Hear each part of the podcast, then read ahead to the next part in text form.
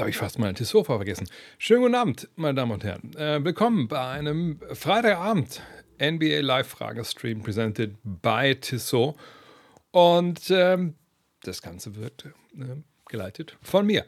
Gestern Abend gab es hier einen anderen Stream, der war nicht presented by Tissot, habt ihr vielleicht gesehen. Da ging es hier um, äh, um ein Sonderheft äh, über die deutsche Nationalmannschaft von 2001, 2008. Da waren einerlei, einerlei, allerlei Prominente dabei, ehemals Nationalspieler, zusammen mit, mit Basti und mit, äh, mit Jan. Könnt ihr auch bei YouTube gucken und auch bei ähm, Twitch. Heute reguläres Programm und wie gesagt, presented by Tissot.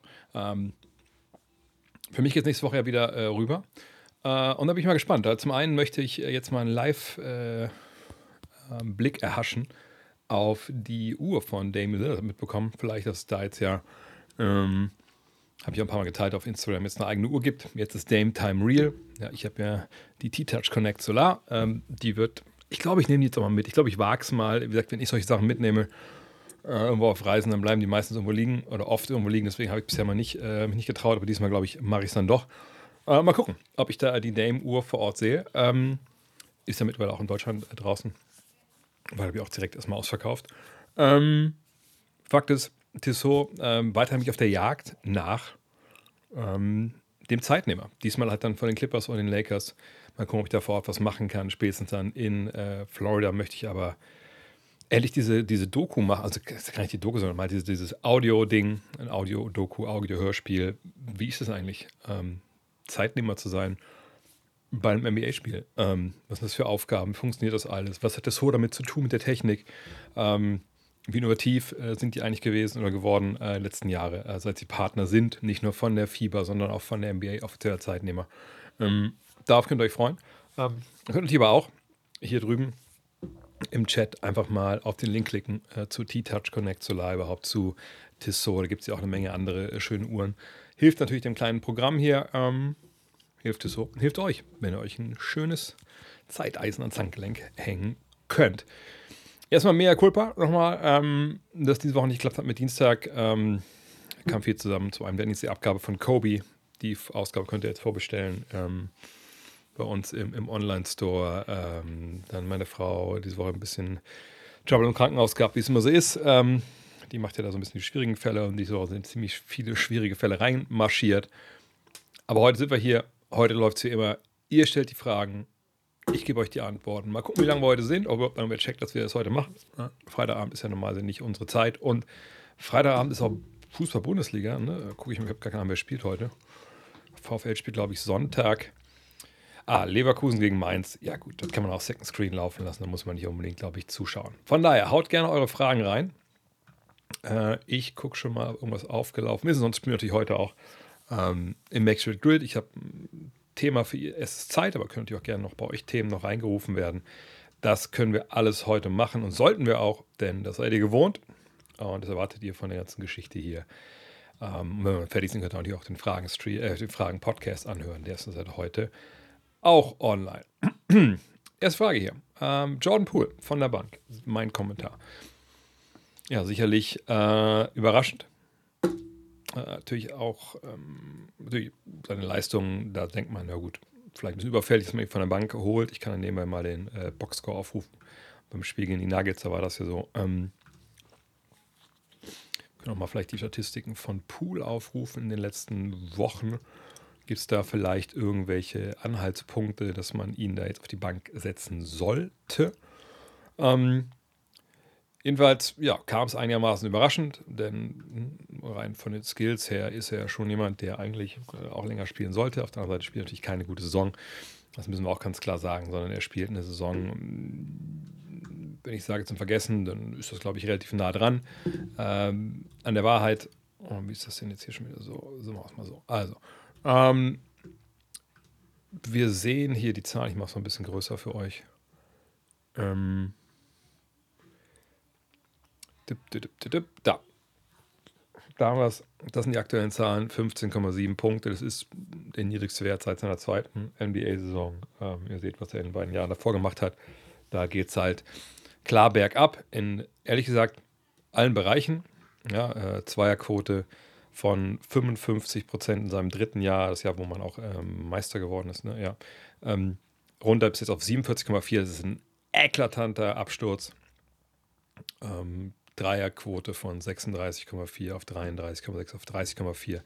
Ist genauso eklatant, wenn wir ehrlich sind. Ähm, die Punkte gut von 18,5 auf 20 auf 15,7. Weniger Assists, alles. Jedoch die Spielzeit ist ungefähr gleich geblieben, ne? 30, 30, 29,2. Ähm, selbst die Freiwurfquote äh, bei ungefähr ähnlichem Volumen äh, auch abgestürzt. Ja, und äh, wenn man sowas dann liest durch die Bank weg, wir können mal gucken, wie es auf 36 Minuten sich darstellt. Natürlich ganz ähnlich. Ähm, und äh, auf Advanced Statistiken, wenn wir nur mal gucken hier, Play Efficiency Rating von 16,1 auf 10,2. Das ist, ist bodenlos. Ähm, Box Plus Minus von 1,3 auf minus 3,9.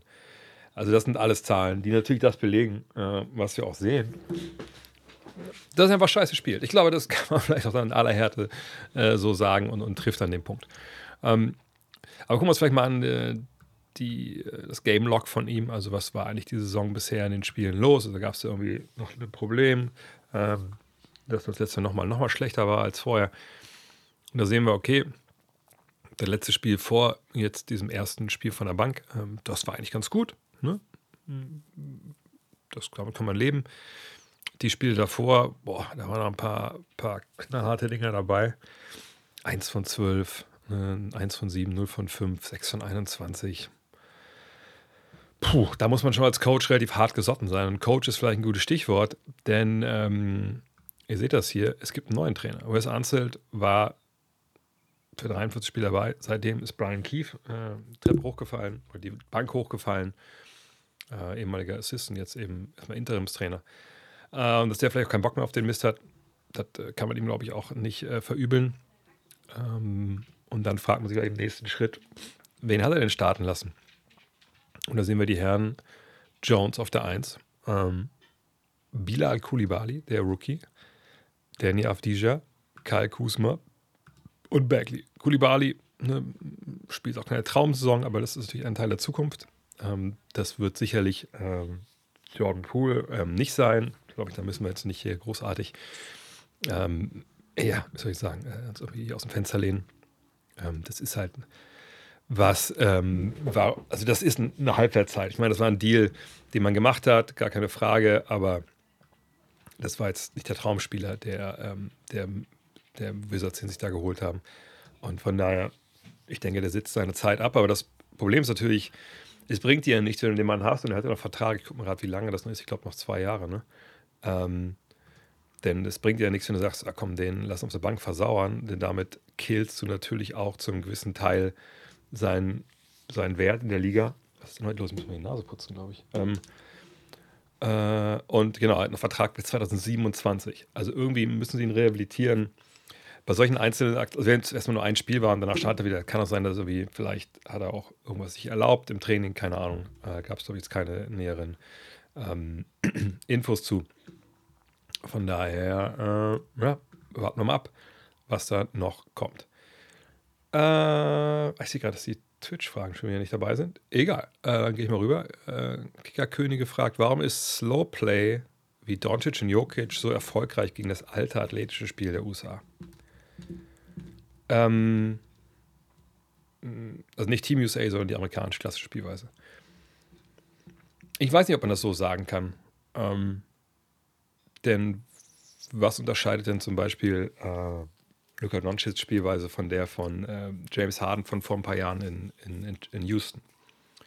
Also James Harden ist sicherlich auch nicht der explosivste ähm, Guard, den wir haben. Äh, hat den Ball sehr, sehr lange in der Hand gehalten, dann in seinen Isolationen, bis er dann irgendwann in der Aktion gestartet hat. Aber die äh, hat ja dann einen Vorteil generiert, nicht unbedingt, weil er jemanden äh, mit Athletik oder einem kranken ersten Schritt geschlagen hat, sondern weil, ähnlich wie Doncic, er sie aus dem Gleichgewicht gebracht hat mit, mit seinen Dribbelaktionen, äh, mit der Gefahr seines Stepbacks. Und dann ist er vorbeigegangen, oder aus dem Pick natürlich, äh, hat dann Hilfe gezogen und dann selber abgeschlossen oder halt Ball rausgepasst. Sicherlich hat er dann in der Vertikalen noch äh, mehr angeboten, als es bei Deutsch der Fall ist, aber jetzt zu sagen, ähm, dass jetzt diese Spielart von, äh, von Doncic äh, nur jetzt Europäer irgendwie oder jetzt europäisches Zeichen sind, da muss man sagen, nein, das stimmt einfach nicht.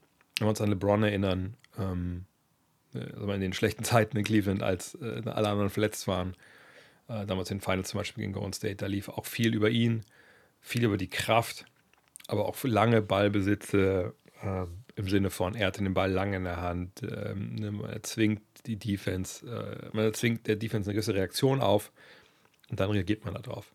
Heliozentrischer Basketball, es ist äh, also ehrlich gesagt nicht unbedingt wahnsinnig neu. Äh, sicherlich auch nichts, was wir jetzt schon seit 30 Jahren so sehen, aber ne, wenn wir gerade die beiden Kollegen nehmen, die ich gerade schon angesprochen habe, mit, mit LeBron und Harden, dann muss man sagen, naja, das, wie gesagt, die haben das schon, die haben das schon äh, früher zelebriert, als äh, das jetzt der gute ähm, Luca konnte.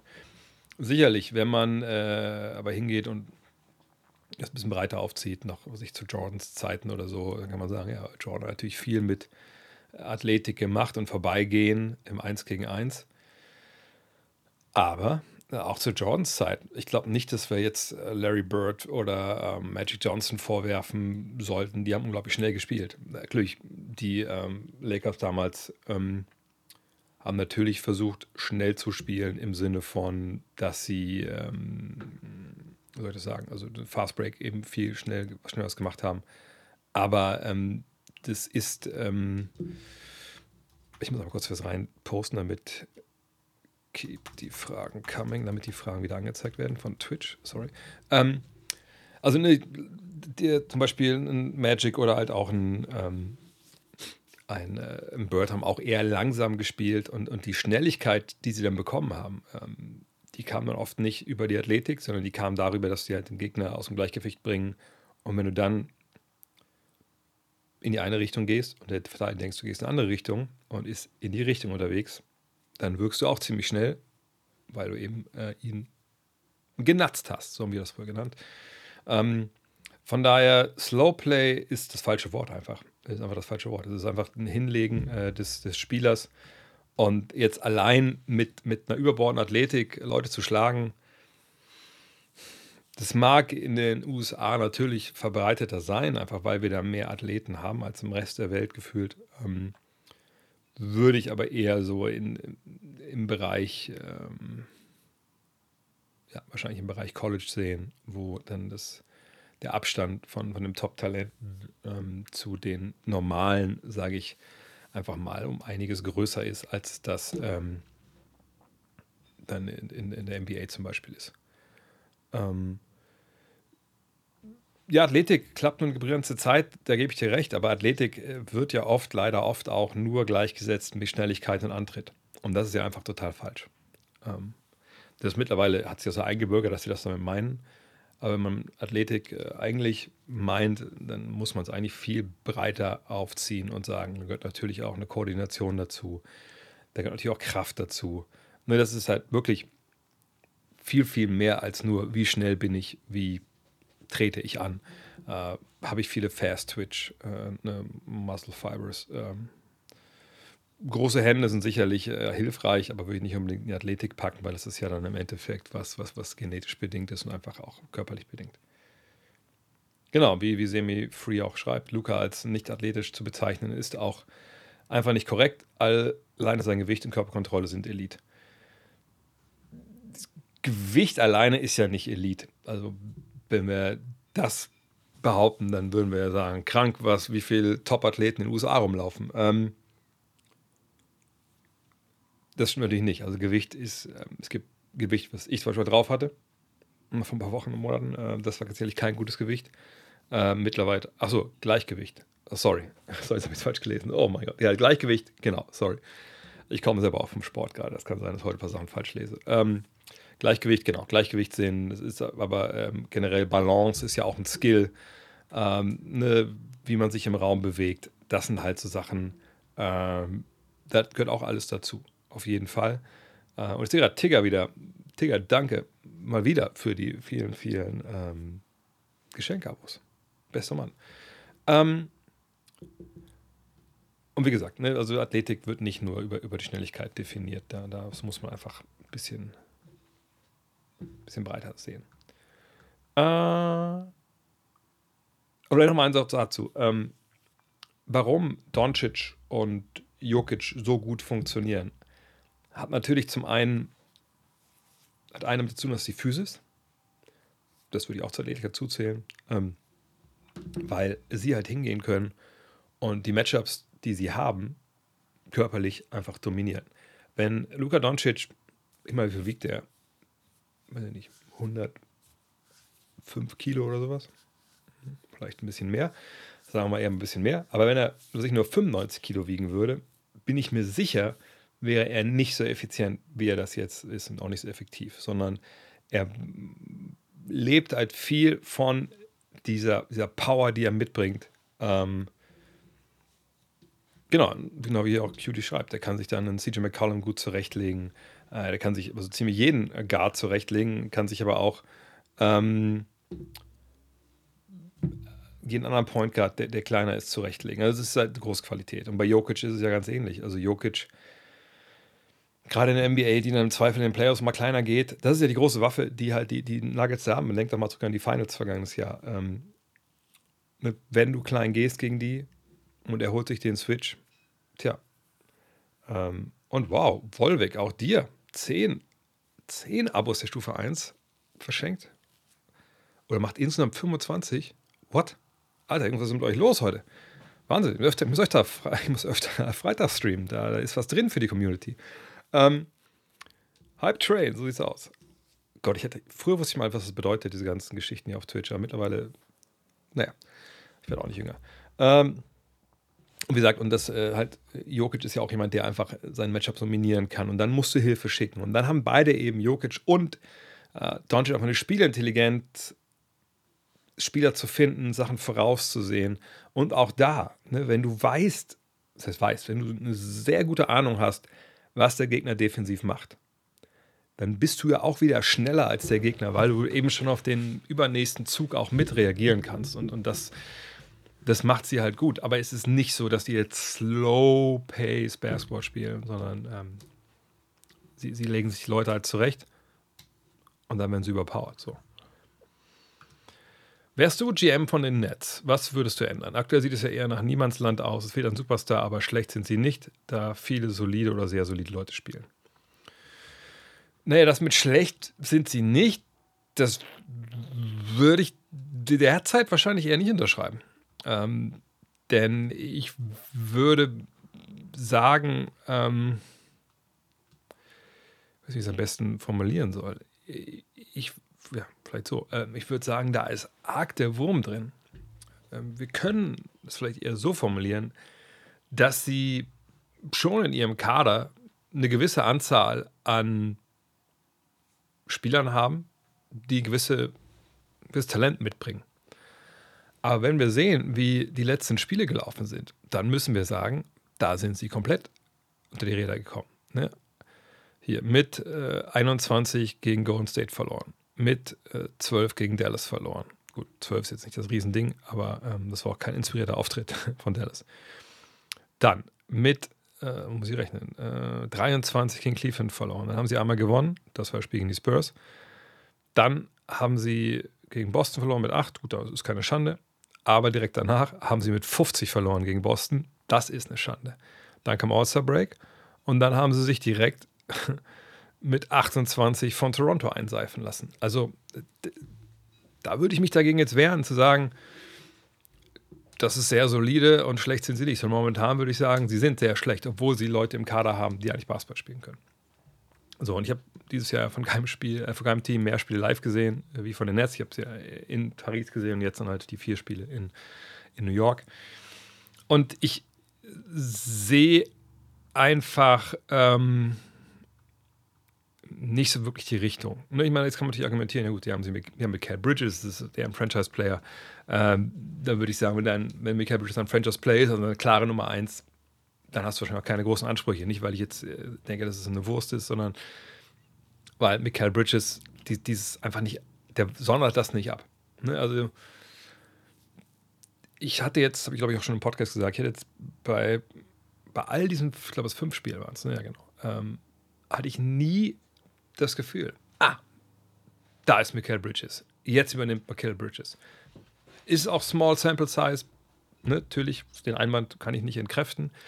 Aber ich würde von einem Franchise-Spieler von dem man erwartet oder erwarten würde, ich erwarte es von dem nicht, dass er ein Team anführen kann, was weiß ich, äh, das in die Conference Finals kommt. Würde ich erwarten, dass der in gewissen Partien eben auch übernimmt. Jetzt nicht um, dass er jedes Mal 40 macht, das muss auch nicht sein, aber einfach, dass er dem Spiel seinen Stempel aufdrückt und sagt, hier, ich bin da, ich bin unser bester Mann, ich gehe vorne weg. Das kann mit Scoring sein, das kann mit Passing sein, das kann als, keine Ahnung, als verbaler Leader sein. Und das sehe ich nicht. 21,7 Punkte, 5 Rebounds, 4 Assists, das sind gute Zahlen, keine Frage. Auch die Quoten stimmen. Aber er ist für mich halt keine Nummer 1. Ne? Er ist Nummer 2 wahrscheinlich. Ähm, aber wenn du keine Nummer 1 hast, dann frage ich mich, okay, wer, wer ist die Nummer? Also wie geht es denn weiter? Ist die Nummer 1 Cam Thomas? Das kann ich mir nicht vorstellen. Das ist ein wahrscheinlich idealer Rollenspieler von der Bank. Ähm, vielleicht mal Best Six Man irgendwann. Ähm, wenn er mal einen richtig guten, also wenn er mal eine Saison erwischt, wo er nicht, nicht großartig startet. Ähm, Cam Johnson, ja, okayer äh, 3D-Mann. Aber auch so ein bisschen die Entwicklung ist ein bisschen ausgeblieben, ähm, muss man sagen. Nick Claxton, ja, ganz guter Verteidiger, allerdings auch vielleicht für die ganz großen Ansprüche. Obwohl ich überrascht war, dass er jetzt ein bisschen, also auch aus dem Dribbling ein paar Sachen macht. Das war auch letztes Jahr schon Ansätzen zu sehen. Äh, aber natürlich jetzt kein, kein Schütze, obwohl er ab und zu mal einen Dreier probiert. Ähm, ja, und sonst ist es halt ein Kader. Dorian Finney-Smith, ja, 3D, aber das ist natürlich für so eine Mannschaft, die irgendwie nicht weiß, wohin, auch jetzt nicht so wirklich wahnsinnig äh, wichtig. Und ähm, der Elephant in the Room, Ben Simmons, ja, wie gesagt, ich habe das letzte Woche auch schon, ich schon erklärt. Also ich sehe momentan niemanden unlieber zu, wenn er Basketball spielt, weil auch, um es kurz zu beschreiben, also ich meine, man sieht ja auch so ein bisschen den Vibe, wenn man in der Kabine sein darf nach dem Spiel. Also das war ich dann auch ähm, bei, bei den Nets und dann sieht man auch die Interaktion, manchmal sieht man die auch in diesen Videos, äh, wenn Spieler interviewt werden in der, in der Kabine. Ähm, und bei Ben Simmons, das ich weiß nicht, wie ich das beschreiben soll. Ich würde nicht sagen, dass es Arroganz ist, aber es ist immer so, auf mich wirkt es so. Und das ist wirklich ein individueller Eindruck. Aber vielleicht ist es ja bei euch auch so. Vielleicht sagt ihr aber auch, ne, also, äh, nehme ich ganz anders wahr. Also ich nehme es so wahr, auch diese Aussagen wie, naja, also wenn ich spiele, ist immer Fast Break. Ne? Und was war noch irgendwie. Da waren so ein paar Aussagen, wo ich dachte, okay, Alter, du hast jetzt ein paar Jahre nicht wirklich gut Basketball gespielt. Davor hast du auch eigentlich nichts gebracht und hast eigentlich in den großen Situationen nicht immer versagt wo nimmst du eigentlich dieses Selbstvertrauen her? Und dieses Selbstverständnis als einer, der gesagt in den letzten Jahren irgendwie nicht den Eindruck gehabt hat, äh, Eindruck vermittelt hat, dass du wie Basketball liebst. Ähm, da ist so eine gewisse Arroganz, die da mitschwingt, die ich auf dem Feld nicht mit Leistung vergolten kriege. Und deshalb äh, finde ich es wahnsinnig schwierig. Und der hat ja auch noch einen Vertrag.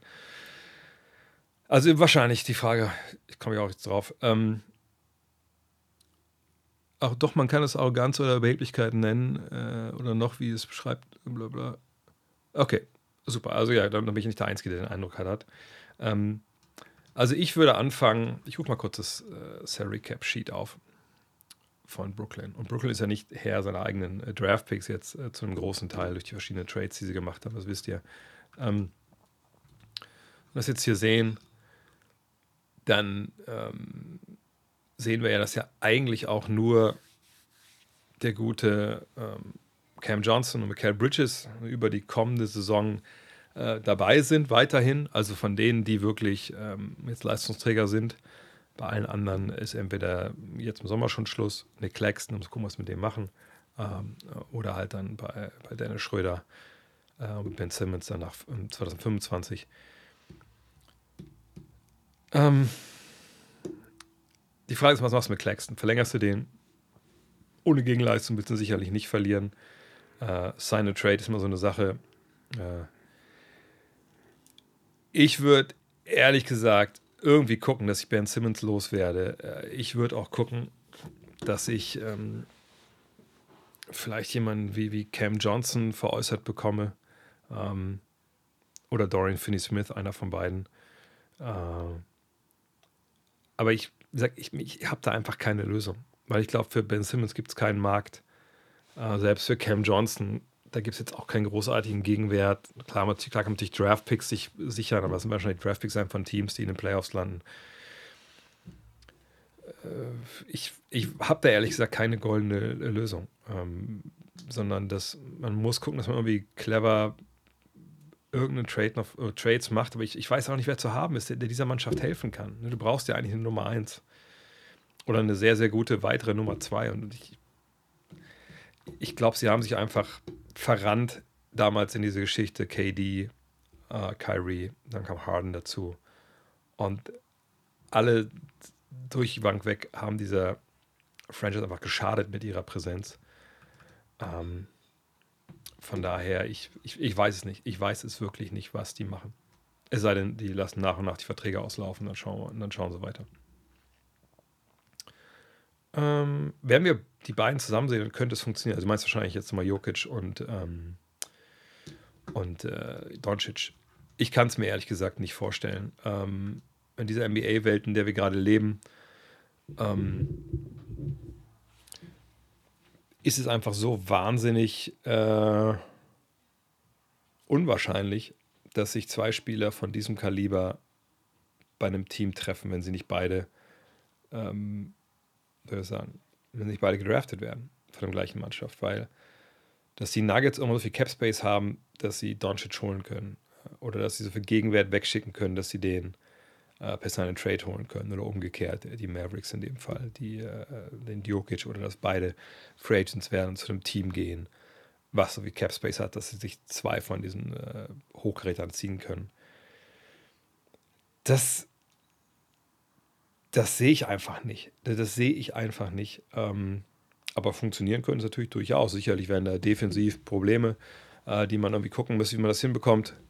Ähm, aber äh, am Ende des Tages würde ich mir da keine großen Sorgen machen, wenn du da drei Mann dazustellen kannst, jedes Mal die 3D spielen. Ähm, Jokic macht das ja auch clever äh, mit seinen, äh, weiß seine Defensiv, Defensiv durchaus zu kaschieren. Ähm, dann, dann wäre das natürlich eine brutal starke Mannschaft mit den beiden zusammen. Also, das würde funktionieren. Wir werden es nicht sehen, da bin ich mir relativ sicher. Ähm, mm, mm, mm.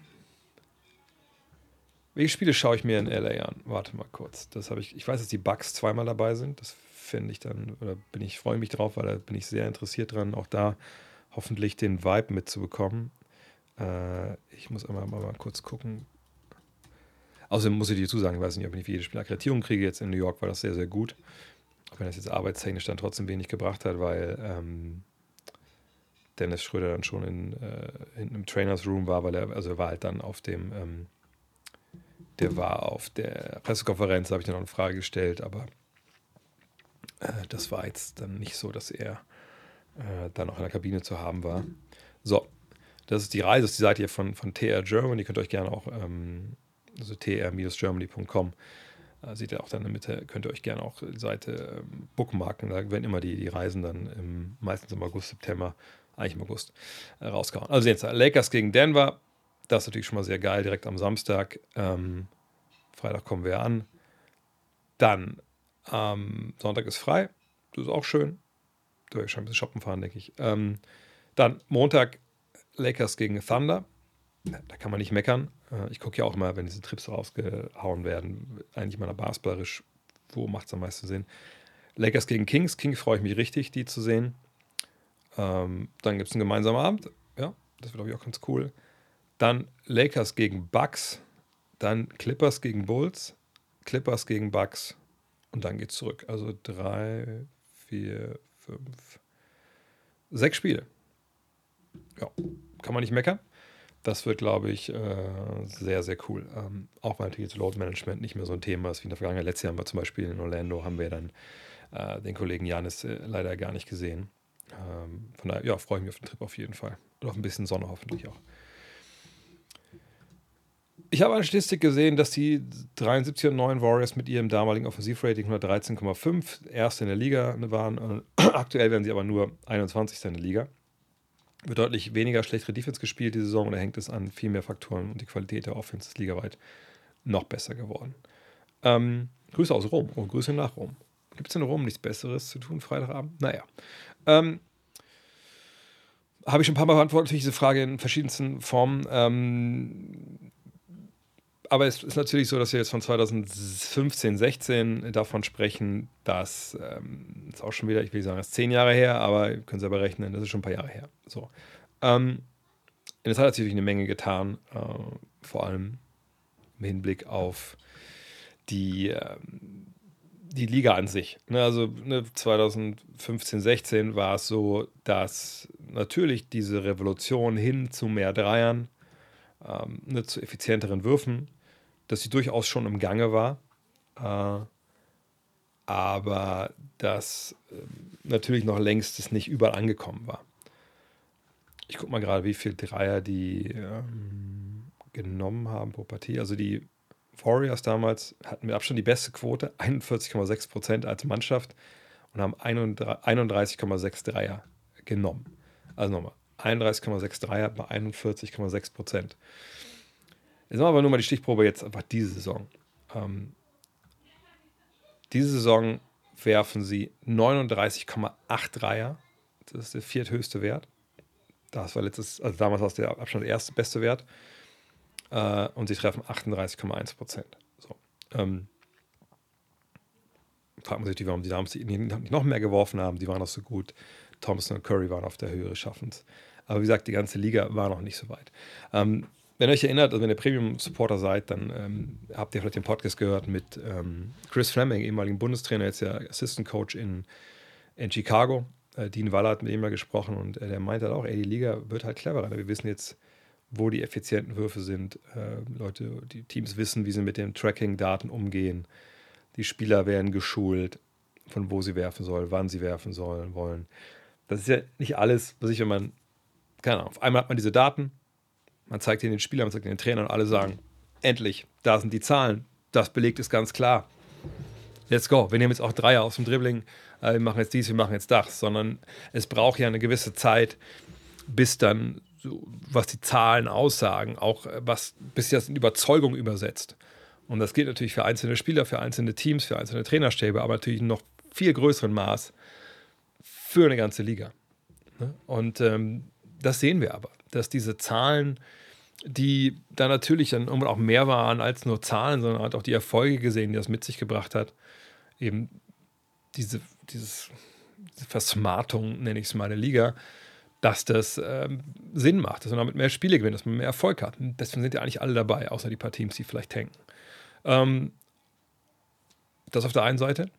Äh, dann natürlich auch, ne, wir reden ja, wie gesagt, über einen Bereich von, von jetzt acht Jahren auch eine gewisse äh, Anhebung des Skills auf äh, mal, generell in der Liga, einfach weil Leute in die Liga gekommen sind, die zum guten Teil auch dann schon mit Steph Curry aufgewachsen sind und so und einfach sehen, was möglich ist äh, und einfach, ähm, soll ich sagen, einfach, ja, dann einfach besser waren, mehr Skills hatten. Ähm, und, und, das sehen wir hier. Ähm, dieses, mit dem, dieses der Defense, die, die Offensive weiß besser, wie sie die Defensive attackieren kann.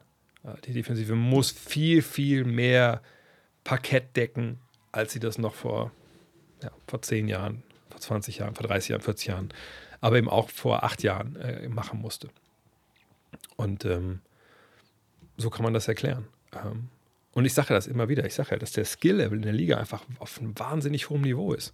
Und wenn wir uns mal angucken, ähm, ich spule nochmal kurz zurück ins Jahr 2016.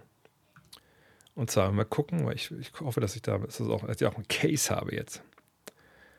Äh, ah ja, genau. Mhm, obwohl vielleicht so lieber den Depth Chart gucken und nicht unbedingt auf die äh, Starting Lineups. Also Starting Lineup für die äh, Golden State Warriors damals. Steph Curry, Clay Thompson, Harrison Barnes, Draymond Green und Andrew Bogart. Andrew Bogart, kompletter Nichtwerfer in dem Jahr.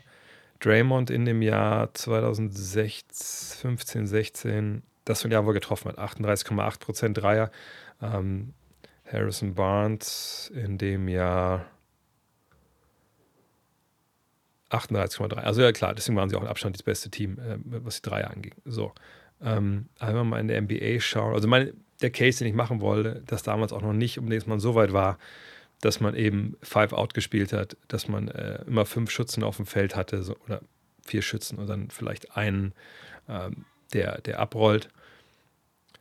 Beispiel Cleveland damals. Ne? Timofey Mosgov, ey. Kevin Love, Tristan Thompson auf Power Forward, je nachdem. Ähm, LeBron James, okay, J.R. Smith, Matthew Dellavedova, der hat in dem Jahr ja, gute Quote geschossen.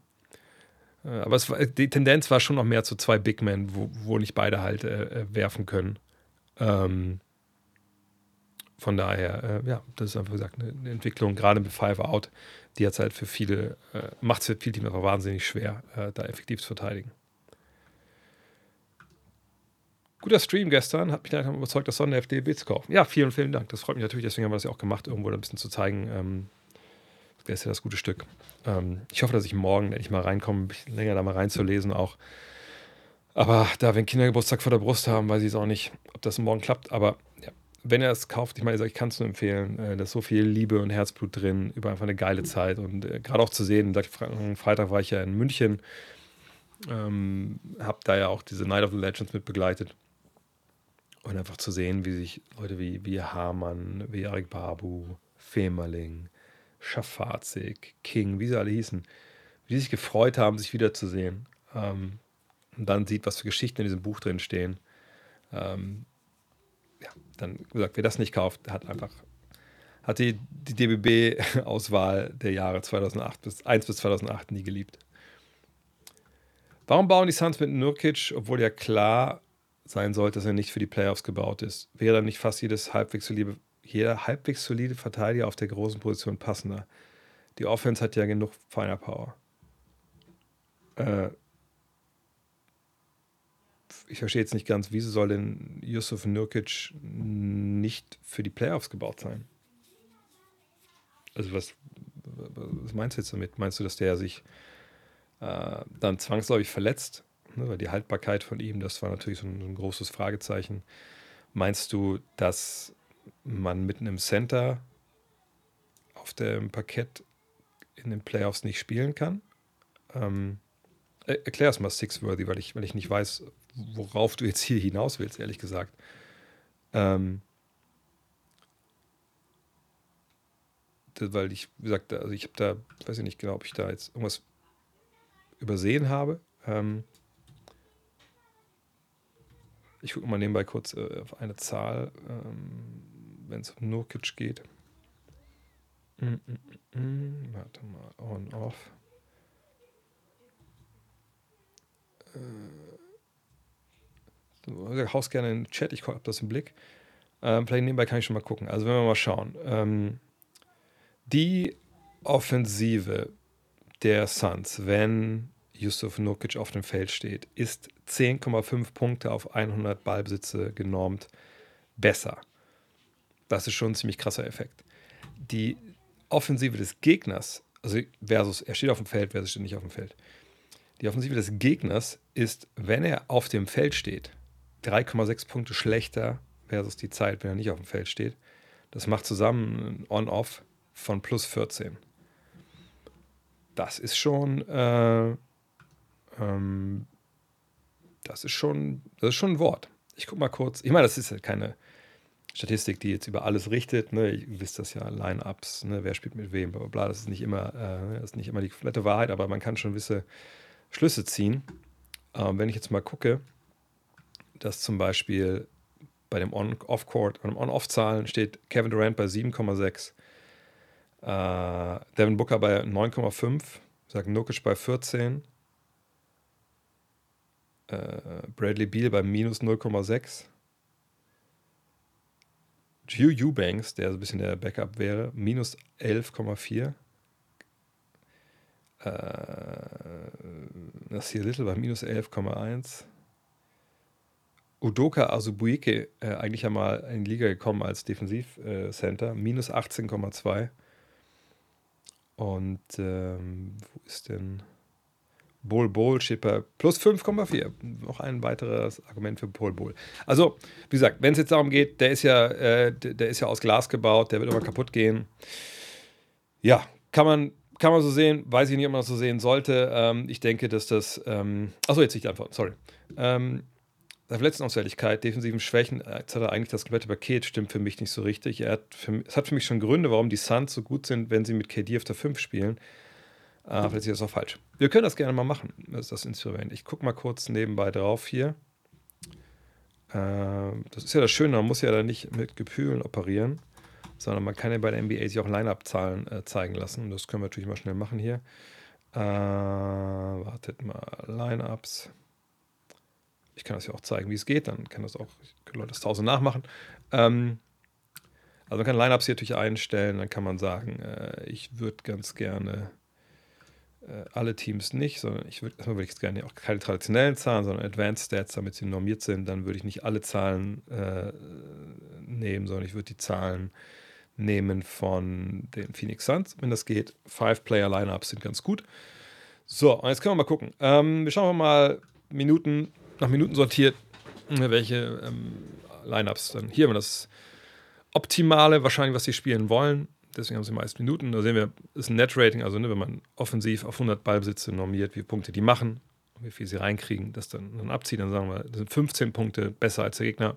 Der, der Wert ist schon vollkommen okay, aber da steht natürlich Nurkic äh, mit auf dem Parkett. Wir sehen, dass in vier, fünf, sechs, sieben, in den sieben Top-Lineups in denen, also von den Minuten her bisher, die gespielt haben, ist Nukic mit dabei.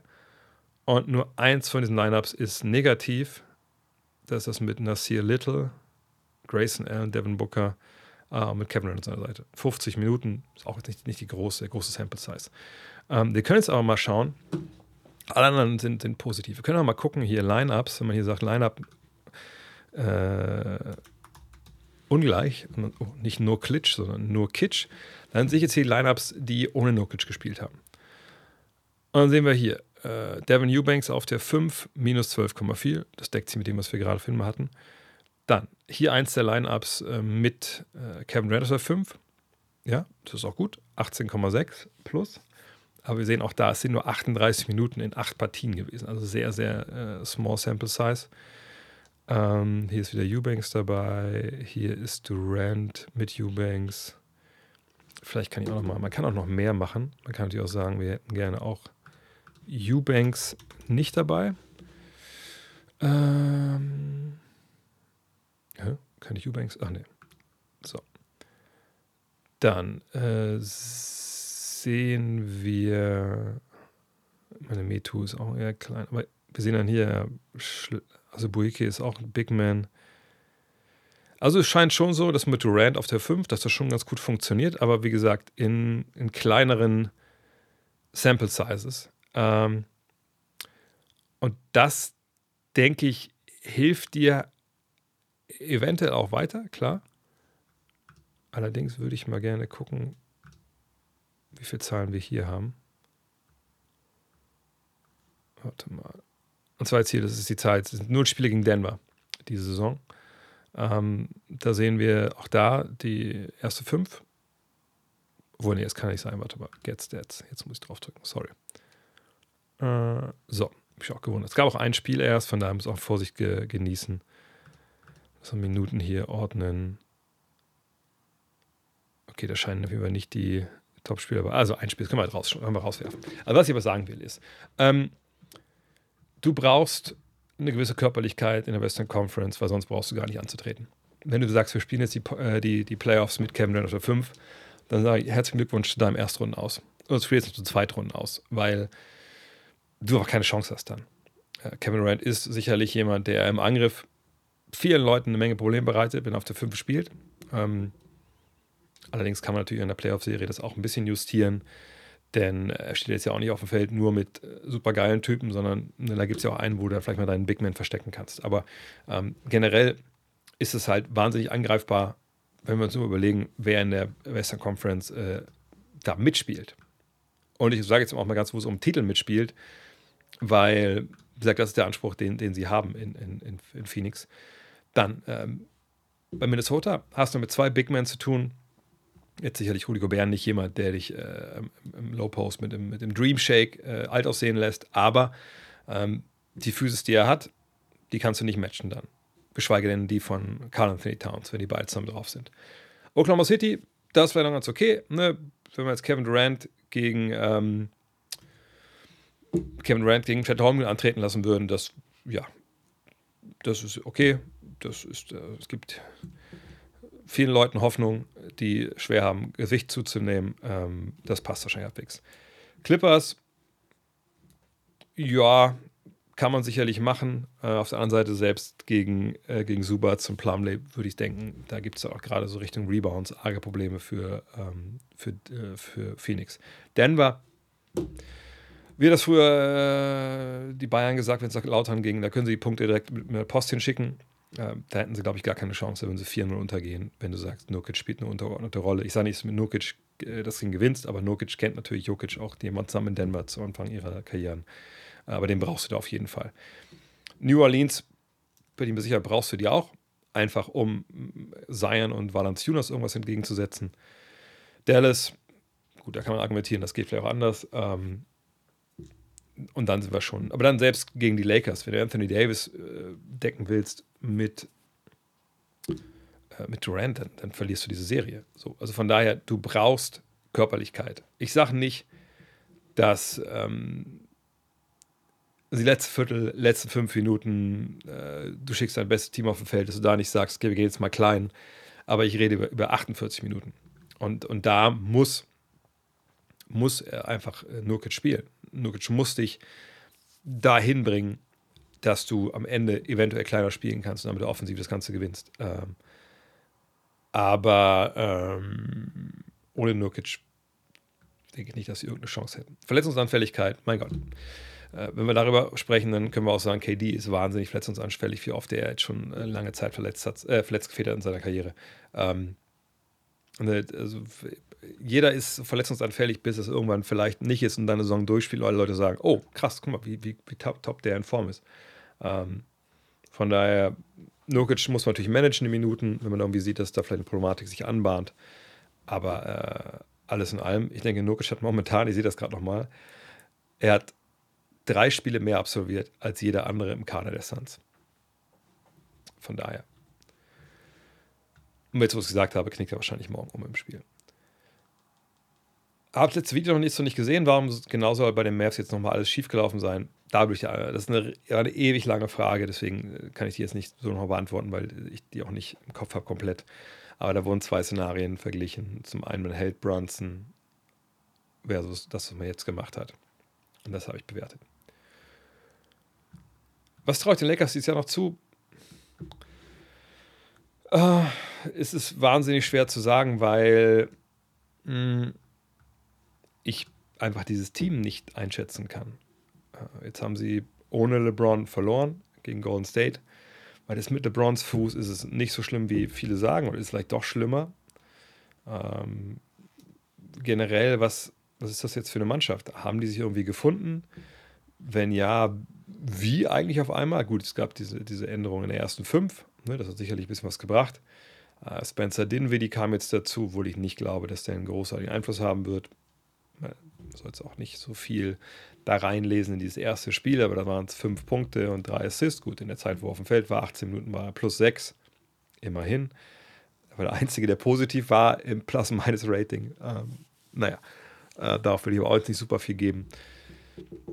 Nee, wie gesagt, seit ähm, die erste 5 angepasst wurde, lief es ja wieder besser.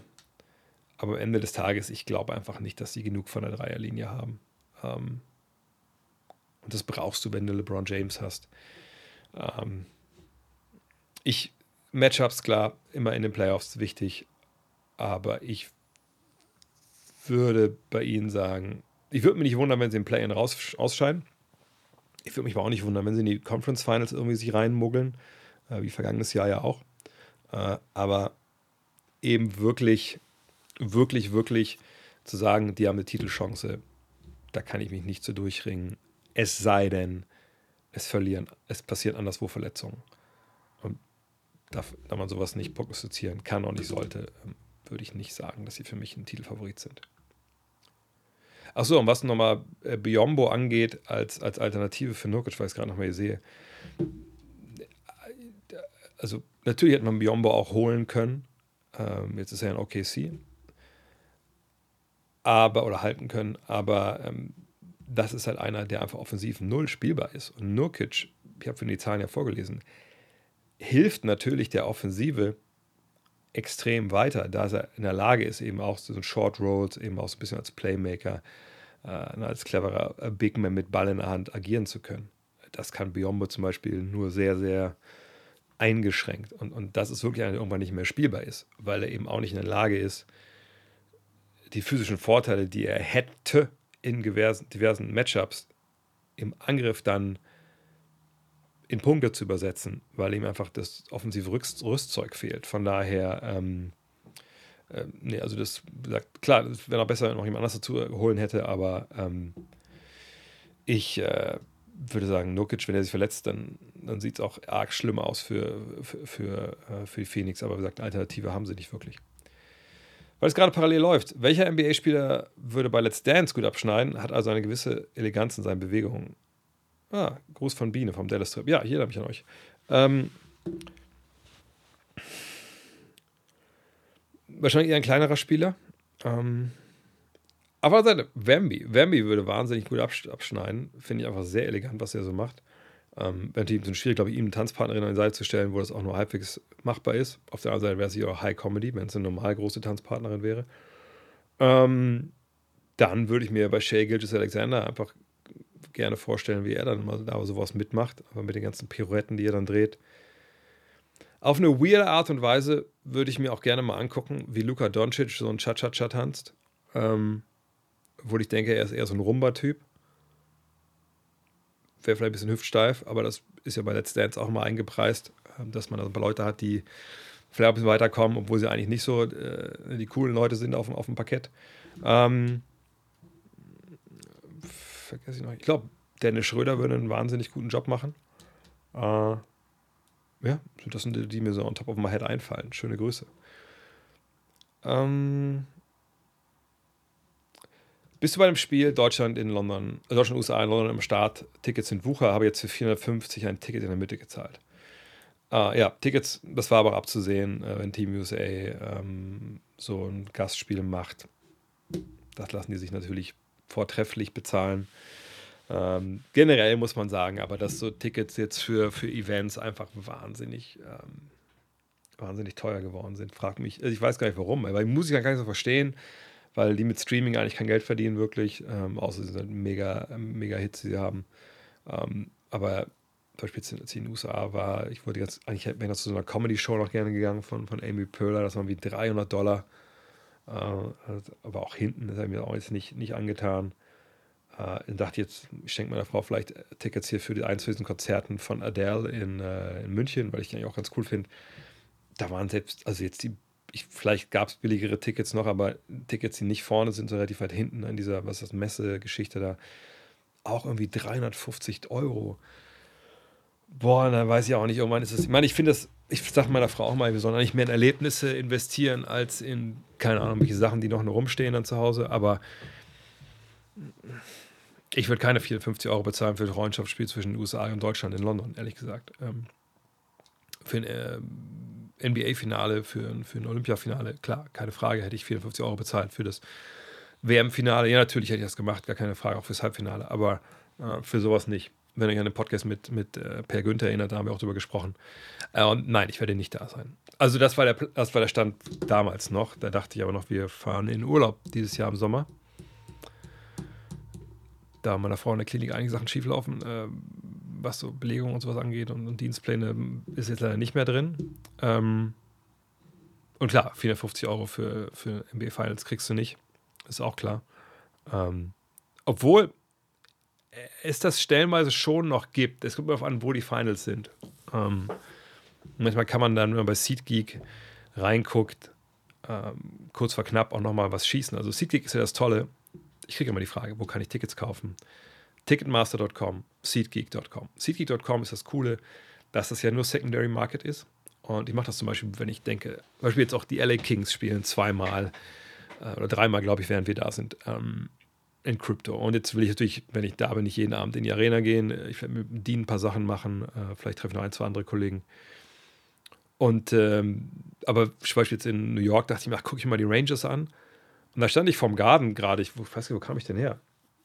Egal, stand ich jetzt vorm Garten und dachte mir, ach komm, SeatGeek angemacht, geguckt. Dann war aber dann Und die Tickets waren schon billiger normal. Also am Tag vorher waren die nur so für 300, 400 Dollar zu haben. Und dann gab es noch für 180. Dachte ich mir, ah, äh, habe ich dann dagegen entschieden. Ähm, dann zum Beispiel auch College-Spiel. Yukon war zu Gast bei, bei St. John's im Garden, habe ich auch geguckt. Da waren aber auch wie 100 Dollar, wo, also wo ich dachte, da hätte ich Bock gehabt. Ganz oben im Garden hatte ich jetzt keinen Bock. Das ist ja sonst auch immer, hm, wenn die Nix-Spiele sind. Äh, aber wie gesagt, das ist immer ganz schön. Und zum Beispiel in Dallas habe ich es ein paar Mal gemacht, bei den Dallas Stars geguckt, weil unser, unser Hotel da direkt neben der Arena war. Hey, 70 Dollar Unterrang, boom, gekauft, rübergegangen, QR-Code gezeigt und los geht's. Also die beiden Möglichkeiten gibt es immer. Ähm, jedenfalls ja, ich bin nicht da, ähm, auch weil ich nicht für Olympia äh, äh, akkreditiert bin, weil ich dachte, wir sind im Urlaub. Alles ein bisschen scheiße gelaufen, aber so ist es halt leider. Äh, aber ist ja okay, ich kann da genauso von hier dann weil dann kann ich auch arbeiten. Meine Frau arbeiten muss, dann machen wir halt Livestreams hier aus der, äh, aus der gewohnten Umgebung. Ist vielleicht auch alle besser, dann äh, ist keiner verunsichert und so. war die Frage war, bin ich bei äh, Frankreich gegen Deutschland? Das ist geplant in Köln. Ähm, mehr, mehr, kann ich aber noch nicht sagen. Ich habe es bisher nur geplant. Ähm, mm, mm, mm.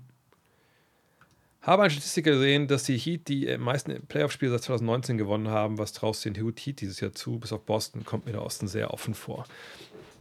Ja, das kann man durchaus so sehen. Ähm, Menge Teams, die eine Menge Fragezeichen haben. Das ist ja im, im Westen jetzt aber auch nicht anders. Ähm, ähm, ich traue den Heat das zu. Ich habe auch im Podcast gesagt, als es ein bisschen darum ging, welche Teams traue ich zu, jetzt einen Sprung zu machen im Rest der Saison oder, oder ein bisschen nach unten, nach unten zu springen. Und da habe ich im Osten gesagt, Orlando, Miami traue ich zu, dass die beiden noch, ähm, ne, die beiden Teams, die vor ihnen stehen, überholen. Sonst denke ich, wird das alles ungefähr so bleiben. Und Miami, vergangenes Jahr war es sehr ähnlich. Die hatten, glaube ich, jetzt kurz vor All-Star Weekend den gleichen Rekord wie vergangenes Jahr. Ups. Ähm, und am vergangenen Jahr haben sie ja diesen großartigen Run gestartet. Ob sie dieses Jahr den auch so durchziehen, müssen wir mal abwarten. Aber ähm, ja, natürlich haben sie eine Chance. Aber ich komme bei den Heat immer wieder auf, auf, auf einen Punkt zurück. Ähm, das war schon im ersten Jahr in der Bubble damals so, als sie dann im Finals waren. Das war vergangenes Jahr so. Ähm, sie haben Jimmy Butler, der kann äh, an einem guten Tag jedes Team schlagen. Ich sage auch bewusst, dass er sie schlagen kann, äh, weil er kann dann alleine einfach im Angriff in so einen äh, Modus schalten, wo einfach wo du ihn kaum stoppen kannst oder auch nicht stoppen kannst. Sagen wir, wie es ist. Aber das kann er halt aber auch nicht immer. Und wenn er das machen muss, nimmt es natürlich von ihm wahnsinnig viel Energie. Äh, und der, gut, in den Playoffs, in den Finals, dann äh, hast du ein bisschen Zeit, dann kannst du auch die Energie wieder investieren danach. Ähm, aber wer ist denn derjenige danach, der dann wirklich übernehmen kann? Und jetzt werden natürlich einige aufrufen und äh, aufzeigen und sagen, guck dir mal Statistiken an, habe ich gerade aufgerufen, äh, der Miami Heat, die haben drei 20-Punkte-Scorer. Ja, Jimmy Butler, Tyler Hero, Bam Adebayo. Aber jetzt kommen wir da zu einer gewissen Problematik. Ähm, Bam Adebayo, ihr seht das hier, kein Dreierschütze. Bam Adebayo, wahrscheinlich ehrlich gesagt, äh, tue ich ihm da jetzt Unrecht, gucken wir kurz mal rein. Aber eigentlich würde ich sagen, es ist auch jetzt niemand, also könnt ihr selber testen, wenn er jetzt keine Ahnung, die Aliens kommen und sagen, okay, eure Stadt wird zerstört, ihr braucht einen Jumpshot gegen den halbwegs nah bei ihm stehenden, ähm, also bei eurem Schützen stehenden Verteidiger. Ihr habt die Wahl. Bam Adebayo oder ihr nehmt den Wurf selber. Ich würde den Wurf lieber selber nehmen, ehrlich gesagt. ich einfach, man sieht die Zahlen ja hier vielleicht. im langen Zweierbereich, das ist ja der Bereich hier, äh, geht er einfach nicht zu Werke. Ne? Dieses Jahr wohl als vergangenes Jahr. Also 8,7 Prozent seiner Würfe kommen nur von da, 30 Prozent kommen ne, aus dieser mittleren äh, langen Distanz. Da ist die Quote auch ganz okay, auch wenn sie letztes Jahr besser war. Hier ist die Quote auch ganz okay, aber es sind wahrscheinlich jetzt Würfe, die brutal frei sind. Ist besser geworden, man sieht die Zahlen davor. Das ist nicht seine Distanz. Und, und wenn er jetzt, aber er ist auch nicht der Typ, der dir jetzt äh, im Low-Poster einen vortanzt und der über jeden Zweifler haben ist und dann dir die Haken rechts und links wirft und up und under und, und Counter-Moves hat. Will sagen, er ist ein sehr beschränkter Scorer und es war in den letzten Jahren nicht immer zu sehen, dass er in den Playoffs eigentlich dann, ich will sagen abgemeldet war, aber einfach längst nicht so effektiv. Äh, jetzt natürlich die Frage, okay, aber Hero war letztes Jahr verletzt. Was ist denn, wenn der jetzt aufdreht? Das müssen wir mal abwarten. Er trifft seine Dreier sehr gut, knapp 40 Prozent aus dem Zweierbereich ist auch gut. Ist er jemand, der ab und zu mal den Luft aus dem Ball rausdribbelt? Ja, das ist richtig. Ähm, können wir aber erwarten, dass Jimmy Butler 44 Prozent seiner Dreier trifft, wie das bisher der Fall ist dieses Jahr? Vielleicht, vielleicht lag es an seiner Frisur am, ne, am, am, am, Media Day, vielleicht hat sich super was getan. Nur, wenn wir uns angucken, dass er in seiner Karriere bisher 32,8 Prozent getroffen hat und dieser Wert jetzt einfach mit Abstand der beste ist, den er je geworfen hat. Der hat 37,8 Mal geworfen, aber das war, ist neun Jahre her, das war äh, 2014, 15. Er hat mal 38,1, das war im zweiten Jahr mit einem relativ kleinen Volumen. Aber seit diesem 37,8 war er noch einmal bis 36,7 und sonst, also letzten fünf Jahre, dieses Jahr eingeschlossen. Dieses Jahr 44 Prozent, davor 35, davor 23, davor 24, davor 24,5. 24, Will sagen, ich traue dem Braten nicht, dass in den Playoffs die Dreierquote jetzt wahnsinnig nach oben geht. Ähm, aber wer weiß, vielleicht Jimmy Butler einfach auch einen kranken Shooting-Coach und kann das jetzt. Ähm, aber ich, ich vertraue ihnen einfach offensiv nicht genug, dass ich denke, dass sie wirklich Meister werden können. Ähm, und Boston ist so stark derzeit, dass ich denke, die Heat haben eine Chance. Die Heat haben eine Chance, weil sie den erfahreneren und auch besseren äh, Trainerstab haben. Aber ich würde meinen, wenn sie in die Playoffs kommen, haben, äh, wenn sie in die Finals kommen, sagen wir mal gegen Denver, in dem Fall, hätten sie wahrscheinlich keine Chance. Aber am Ende des Tages ist es halt Matchups, Matchups, Matchups. Deswegen können wir heute auch nicht äh, direkt irgendwie alles durchdeklinieren. Ähm, ich sehe aber, dass, dass die Fragen von Twitch fehlen. Dann gehe ich da mal wieder rüber. Welches Underdog-Finale würde ich mir wünschen? Und Felix wahrscheinlich heißt er, sagt nichts gegen Mavs wünschen? Hm, also im Sinne von, was würde mir am meisten Freude bereiten? Ähm, es dürfen nicht die Favoriten sein, wenn es Underdog-Finale ist. Nichts gegen Mavs ist natürlich dann schon mal eine gute Wahl. Ähm, ich denke, man darf es aber auch nicht komplett Underdog-mäßig machen. Können Sie sagen, äh, keine Ahnung, Orlando gegen die Kings oder so. Das ist ja, glaube ich, dann. Also es muss schon irgendwo, also es muss schon in diesem Bereich sein, okay, wie gesagt, ich muss nicht den ganzen Abend Halluzogene, Halluzig also Drogen benutzt haben, um da auf, um wieder darauf zu kommen, dass das realistisch ist. Sondern es muss irgendwo in dieser äh, Realität beheimatet sein. Was mir am meisten Freude bereiten würde. Also wenn ich das sage, wie ich das sage, also dann sage ich. Also dann muss ich im Osten wählen zwischen, also Boston ist raus, weil Boston ist zu äh, gut. Milwaukee ist raus, weil die sind eigentlich potenziell zu gut. Und äh, ist Indiana zu schlecht, wenn sie zwei Spiele bisher mehr gewonnen haben als Miami? Eigentlich nicht. Aber dann so, sagen wir mal, Chicago, Atlanta, Brooklyn, Toronto, Charlotte, Washington und Detroit sind zu schlecht. Also wir müssen jetzt wählen zwischen Cleveland, New York, Philly, Indiana, Orlando, Miami. Ich nehme auch Philly auch mal raus, weil die wären nur da, wenn Embiid zurückkommt und dann sind sie auch kein kompletter Außenseiter. Im Westen ist es ein bisschen anders. Im Westen wohnten Anfang ja San Antonio, sorry, San Antonio, Portland, Memphis, Houston, Utah, alle raus. Die haben nichts zu suchen. Ähm, dann äh, Denver raus, weil die sind der Meister. Und dann haben wir Minnesota, Oklahoma City, Clippers, New Orleans, Dallas, Phoenix, Sacramento, die Lakers und Golden State. Das sind ja alles irgendwie Außenseiter. Aber vielleicht nehmen wir noch Golden State und, und die Lakers raus, weil die einfach auch in den letzten Jahren in den Finals waren und eigentlich auch immer irgendwie hinwollen, auch wenn sie jetzt nicht gut genug sind. So. Ähm,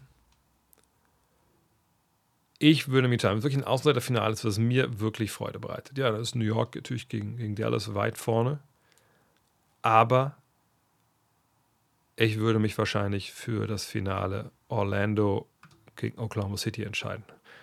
Zwei kleine Märkte, junge Truppen, die beide wahrscheinlich wirklich wissen, was sie da tun, aber einfach Gas geben.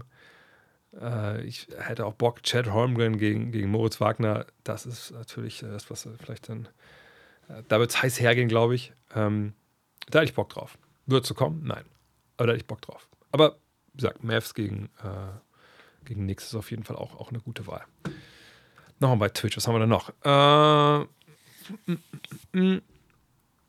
Habe ich noch irgendwas verpasst hier? Ich gucke mal kurz zurück. Ah ja, hier, warte mal. Ähm, was sagst du zu Jason Tatum und der Konversation, dass er die Face, also das Gesicht der NBA werden soll? Wie wichtig wird da eine Meisterschaft für Tatum? Ähm, ah, das, ah, die andere Frage von Felix habe ich, mache ich danach. Ähm, also, ja, ich verstehe, woher das kommt. Ne? Also Face of the League. Jetzt werden natürlich einige von euch sagen, aber Jokic, Antetokounmpo, Doncic, Embiid. Äh, sorry, wir haben noch andere Leute, die sind klar besser. Ähm, warum reden wir hier jetzt über Jason Tatum? Ähm, gut, zum einen, er ist Amerikaner. Das hilft natürlich, wenn man die Face einer amerikanischen Liga sein will. Ähm, und er ist, glaube ich, auch so ein bisschen derjenige, der, äh, weiß ich, wie ich das beschreiben soll.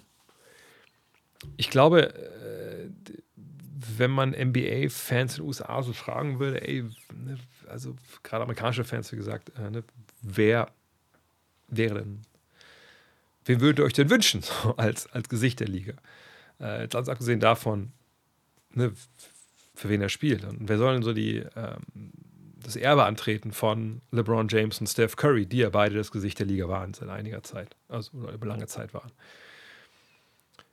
oder auch Kevin Durant, die drei kann man, glaube ich, da zusammen nennen. Dann kommt man relativ schnell auf ja, Jason Tatum und wahrscheinlich Devin Booker, die beiden Namen. Ähm, Booker spielt aber in, ähm, äh, in Phoenix. Ich will sagen, spielt er jetzt irgendwie vollkommen Outback, wo keiner den sieht, aber das ist natürlich kein Traditionsverein, das muss man so, ist ein dummer Begriff, aber äh, ja. Natürlich aber Tatum sehr wohl. Tatum war auch sehr früh in seiner Karriere schon in Conference Finals. Ähm, aber ich denke, dass Amerikaner gefragt werden, ey, Tatum, äh, wie würdest du das jetzt so, dessen Karriere bisher äh, charakterisieren wollen? Da würden, glaube ich, viele sagen, ja, wie ein bisschen enttäuschend, was natürlich total unfair ist. Ne? Total unfair. Ne? Dreimal All-NBA bisher gewesen, fünfmal All-Star. Ne? Ist seit 2017 in der Liga. War All-Star Augenscheinlich war er All-Star-MVP. Hatte ich nicht abgespeichert, aber auch kein Wunder bei der Scheiße, die das All-Star-Game geworden ist. Ähm, so, von, von, von, daher, ne, aber was ist mit dem? Was ist mit den Playoffs? Warum, ne, warum haben die in den letzten Jahren den Playoffs immer wieder abgekackt? Klar, haben es mal in die Finals geschafft, aber auch schnellweise nicht, aber weil sie zu, ich will sagen, zu doof waren, aber weil sie was Scheiß gespielt haben in, in, den entscheidenden Momenten. Er selber hat sich auch ein paar Sachen erlaubt, ne, ein paar Spiele, wo er einfach nicht, nicht, nicht da war auf einmal und dann auf einmal doch. Ne, ähm, und ich glaube, viele amerikanische Fans würden sagen, ja, also bei ihm, der hat was liegen lassen. Ne? Der müsste eigentlich schon weiter sein.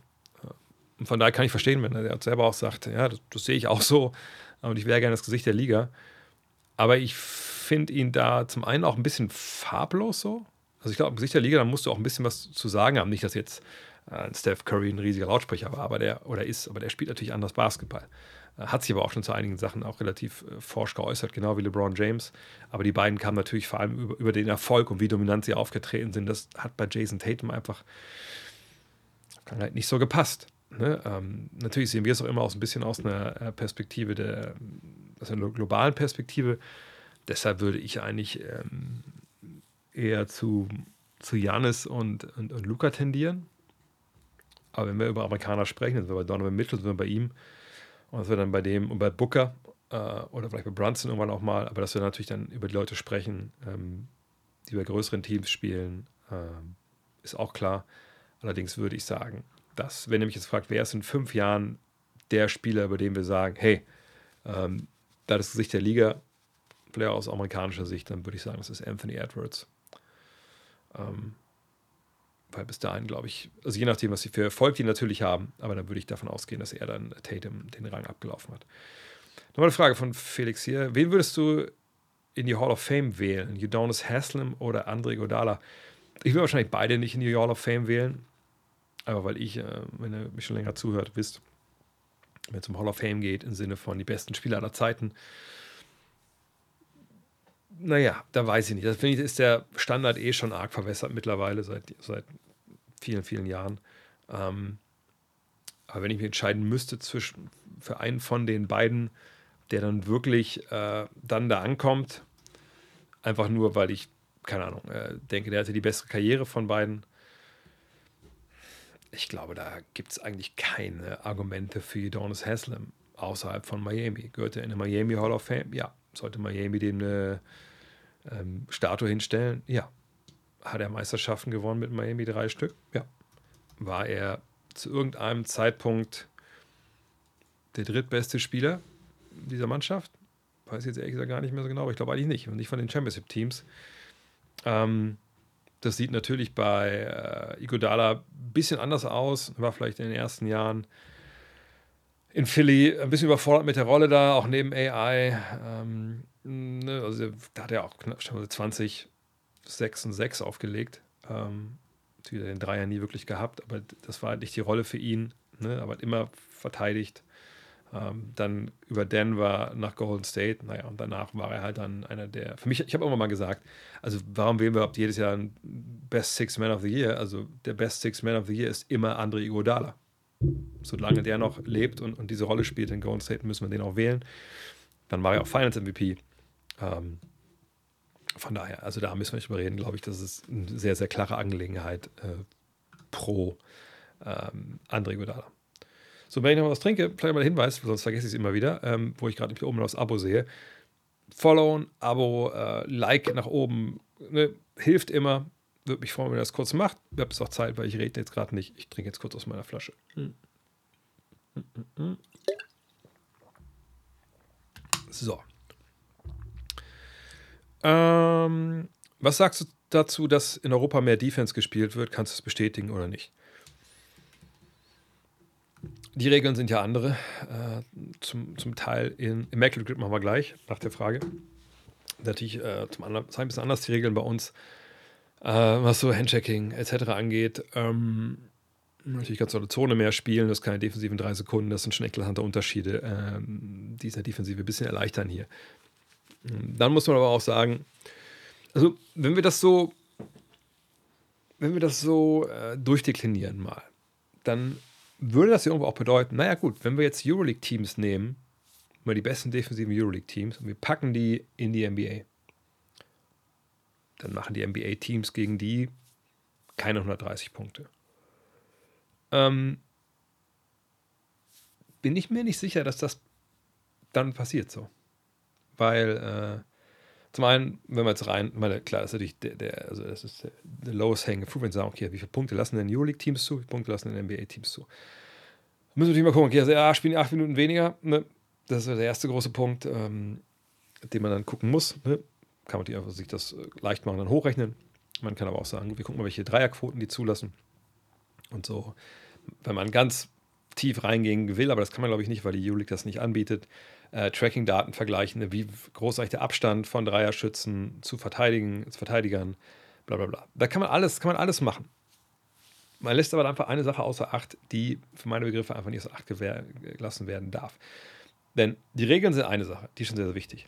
Die andere Sache ist halt, dass das Niveau der Offensivspieler in der NBA, und wenn ihr das nicht glaubt, dann weiß ich auch nicht, wie ich euch helfen kann, ehrlich gesagt das Niveau von Offensivspielern in der NBA, im Sinne, was die können, also Dreier, äh, Athletik, hat man vorhin schon das Thema, also gerade, ich meine es gerade Schnelligkeit, Antritt, Länge, Beweglichkeit, bla bla. Dieses, das Niveau, wenn wir das alles zusammennehmen, äh, ist in der NBA hier und in der Euroleague ist es irgendwo hier. Also nicht mal Mittelmaß, wenn wir das so alle Spiele in einen Topf werfen würden. Denn, das lässt sich relativ schnell auch äh, jedem Laien erklären, die Superstars in äh, der Euroleague, wenn es nicht gerade Luka Doncic ist, der ein totaler Ausreißer nach oben war, ähm, haben es wahnsinnig schwer in der NBA oder kommen sogar aus der NBA. Da wurden sie halt dann äh, aussortiert irgendwann. Oder im Fall jetzt von Micic haben sich entschlossen dann für den äh, Weg nochmal nach USA und funktionieren da halt nicht mehr so gut. Besenkov jetzt, obwohl ich da noch nicht sagen würde, dass die Messe da gelesen ist, aber ne, hat arge Probleme da in, in Sacramento. Ähm, es gibt hier Posi-Beispiele wie Bogdanovic und Bogdanovic. Ne, das geht in beide Richtungen. Aber man muss ganz klar sagen, Franchise-Player in der Euroleague hätten arge Probleme in der, äh, in der NBA Starter zu sein, in guten Teams. So, ich glaube, so kann man es ganz gut äh, flächendeckend erklären. Und das sagt ja dann auch schon, genau, Theodosic war auch keine Erfolgsgeschichte, Jasikevicius zum Beispiel auch nicht. Äh, und der war ja sogar im College. Ähm, was ich jetzt sagen will, ist, es ist natürlich um einiges leichter, gegen eine Mannschaft zu verteidigen, wo ich weiß, na gut, also ne, die passen vielleicht ein, zwei Mal mehr, aber ähm, ich kann Zone spielen, ich muss nicht in drei, nach drei Sekunden aus der Zone draußen sein, nach 2,9 Sekunden. Ähm, ich, die Dreierlinie ist ein bisschen näher dran, das ist vielleicht nicht der große Klopper, aber das kommt ja alles zusammen dann. Aber alles in allem habe ich eben, ich werde nicht so leicht geschlagen von dem Typen, der draußen im Ball steht, weil er einfach nicht so, so fix ist. Ähm, und am Ende des Tages ist es einfach leichter. Es ist leichter zu verteidigen in der, äh, in der Euroleague im Vergleich zu das, was man in der NBA da verteidigen muss, wo das Feld auch breiter ist, etc. Ähm, aber am Ende des Tages muss man natürlich auch sagen, dass in der Euroleague die äh, Intensität höher ist. Also oftmals. Ähm, weil natürlich die einzelnen Spieler mehr bedeuten, äh, Spiele mehr bedeuten. Allerdings gibt es natürlich auch in der NBA Ausnahmen in der regulären Saison, äh, wo es dann auch anders abgeht. Richtung Playoffs, aber wenn natürlich dann die Intensität in der NBA um ein Vielfaches nach oben geschraubt wird, da muss man dann sagen, dann ist dann auch klar äh, die, die Defensive besser als äh, das, was eine Euroleague anbietet. Und ähm, wenn man jetzt mal Euroleague-Teams mitten in der Saison in die NBA holen würde, dann könnte man auch mal sehen, wie dann die Unterschiede sind, nicht in der Preseason, wenn dann NBA-Team gerade zwei, zwei Trainingseinheiten hatte. So, aber jetzt spielen wir wie jede Woche Immaculate Grid. Und wie jede Woche erkläre ich es wieder. Dabei sind wahrscheinlich nur Leute dabei, die das kennen. Aber ich würde es trotzdem äh, nochmal erklären, damit alle mit dabei sind. Und zwar, es geht um das hier. Play Immaculate Grid. Put your basketball knowledge to the test with our daily basketball trivia game. Can you complete the grid? Das wäre vielleicht gar nicht so schwer, aber wir wollen das Grid immer completen unter 10%. Und jetzt muss ich erklären, was ich damit meine. Ich setze auch extra meine Denkerkapuze auf.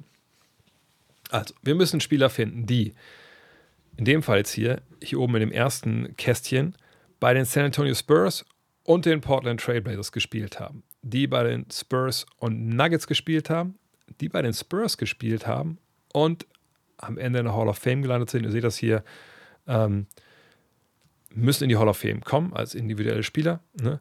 Bla, bla können, ah nee, können auch Player, Coaches oder Bilder sein, etc. Also es gibt ja nicht nur Spieler, die aufgenommen werden. When paired with a team, the player must have played an NBA, BAA or ABA game for this team in question.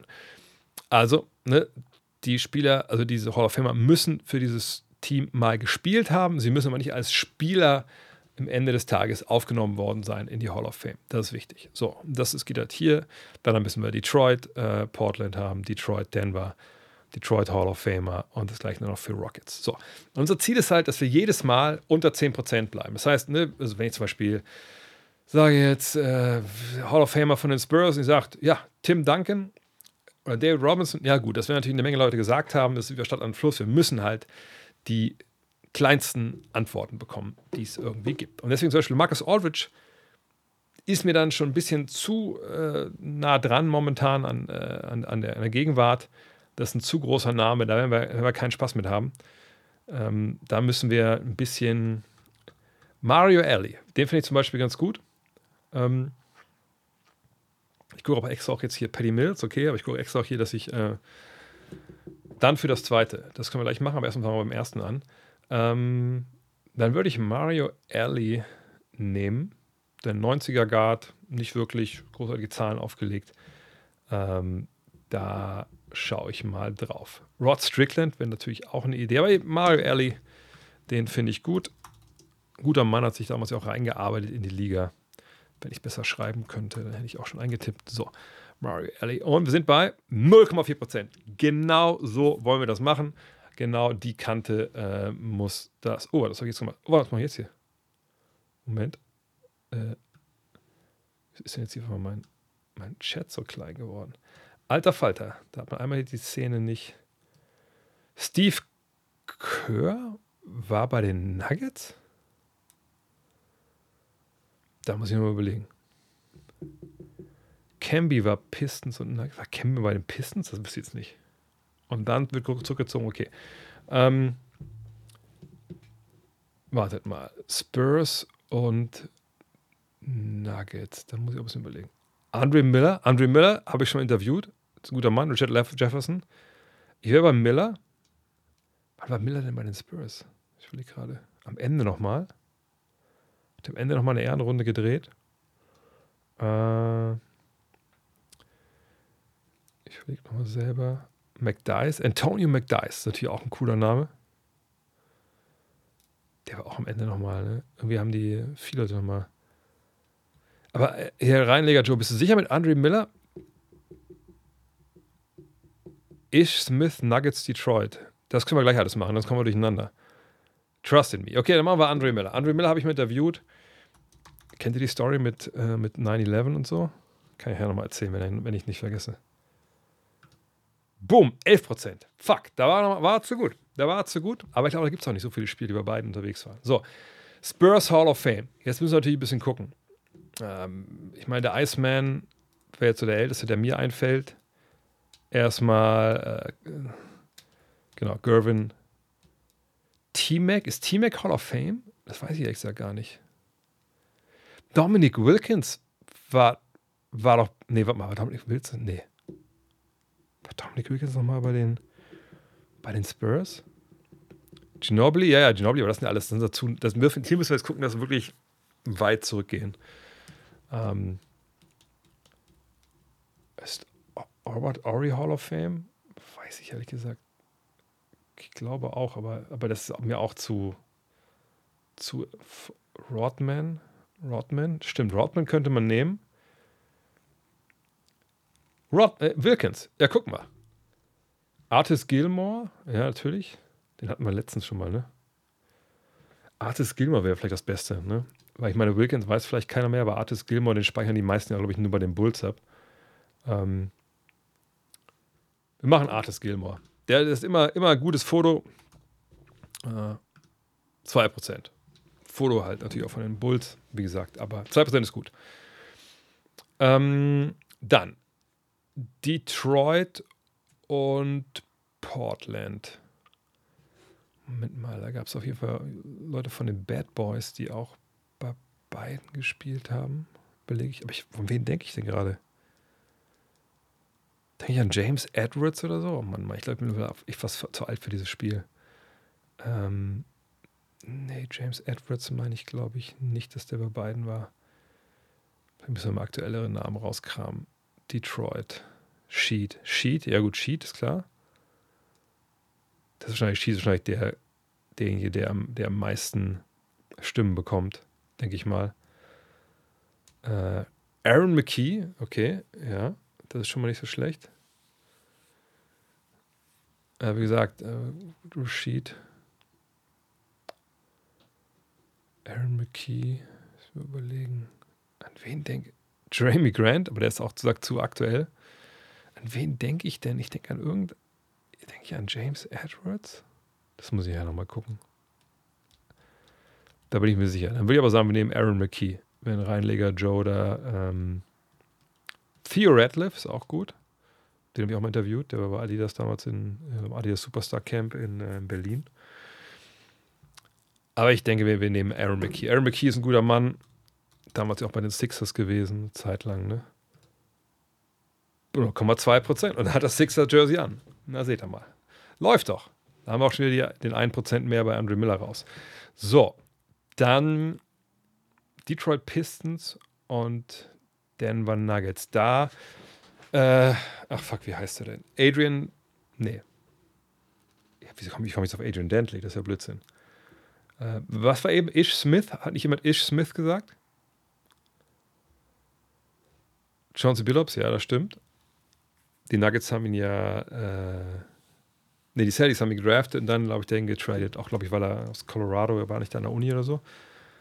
AI, ja, oder das ist, ähm, das ist dann zu bekannt. Äh, Ish Smith, ich glaube, Ish Smith war wirklich bei jedem Team, ne? Aber war der in Detroit und Denver? Hat das jemand? Reggie Jackson? Ja. Das ist aber vielleicht auch noch zu frisch. Äh, Chucky Atkins. Ist die auch ein guter Name? Ich überlege gerade noch. Denver war safe in meinen. Das ist auch Digga, äh, keine Ahnung. Ish Smith. Also Ish Smith. Ja, komm, wir machen Ish Smith. Bin mir sicher, dass er bei beiden war. Gott, wahrscheinlich ist es wieder die letzte Woche, dass ich es wieder verkacke für uns. 9%. Ish Smith ist wahrscheinlich jetzt mittlerweile schon. Ich kann mir vorstellen, dass es voller Geheimtipp ist, dass alle mal sagen, ey, den müssen wir irgendwie nehmen. Aaron Aflalo wäre noch gut gewesen. Auch einer der größten Namen, also geilsten Namen in der NBA-Geschichte. So, jetzt wollen wir einen Hall of Famer von Detroit, der da gespielt haben muss. Bob Pettit. Äh, ja, Pellet war Hawks, genau, gerade sagen. Wieder T-Mac. Ja, T-Mac würde ich fast sagen, können wir ganz gut nehmen. Ähm, ich glaube, ob ich noch jemanden vergesse. Also Dumas, Thomas, Rodman, da müssen wir nicht drüber reden. Da, da müssen wir nichts, äh, müssen wir gar nicht. Aber T-Mac ist so eine Geschichte. T-Mac würde ich fast sagen, ne? Iverson würde ja auch gehen. Was will man machen? Team Mac oder Iverson? Ich.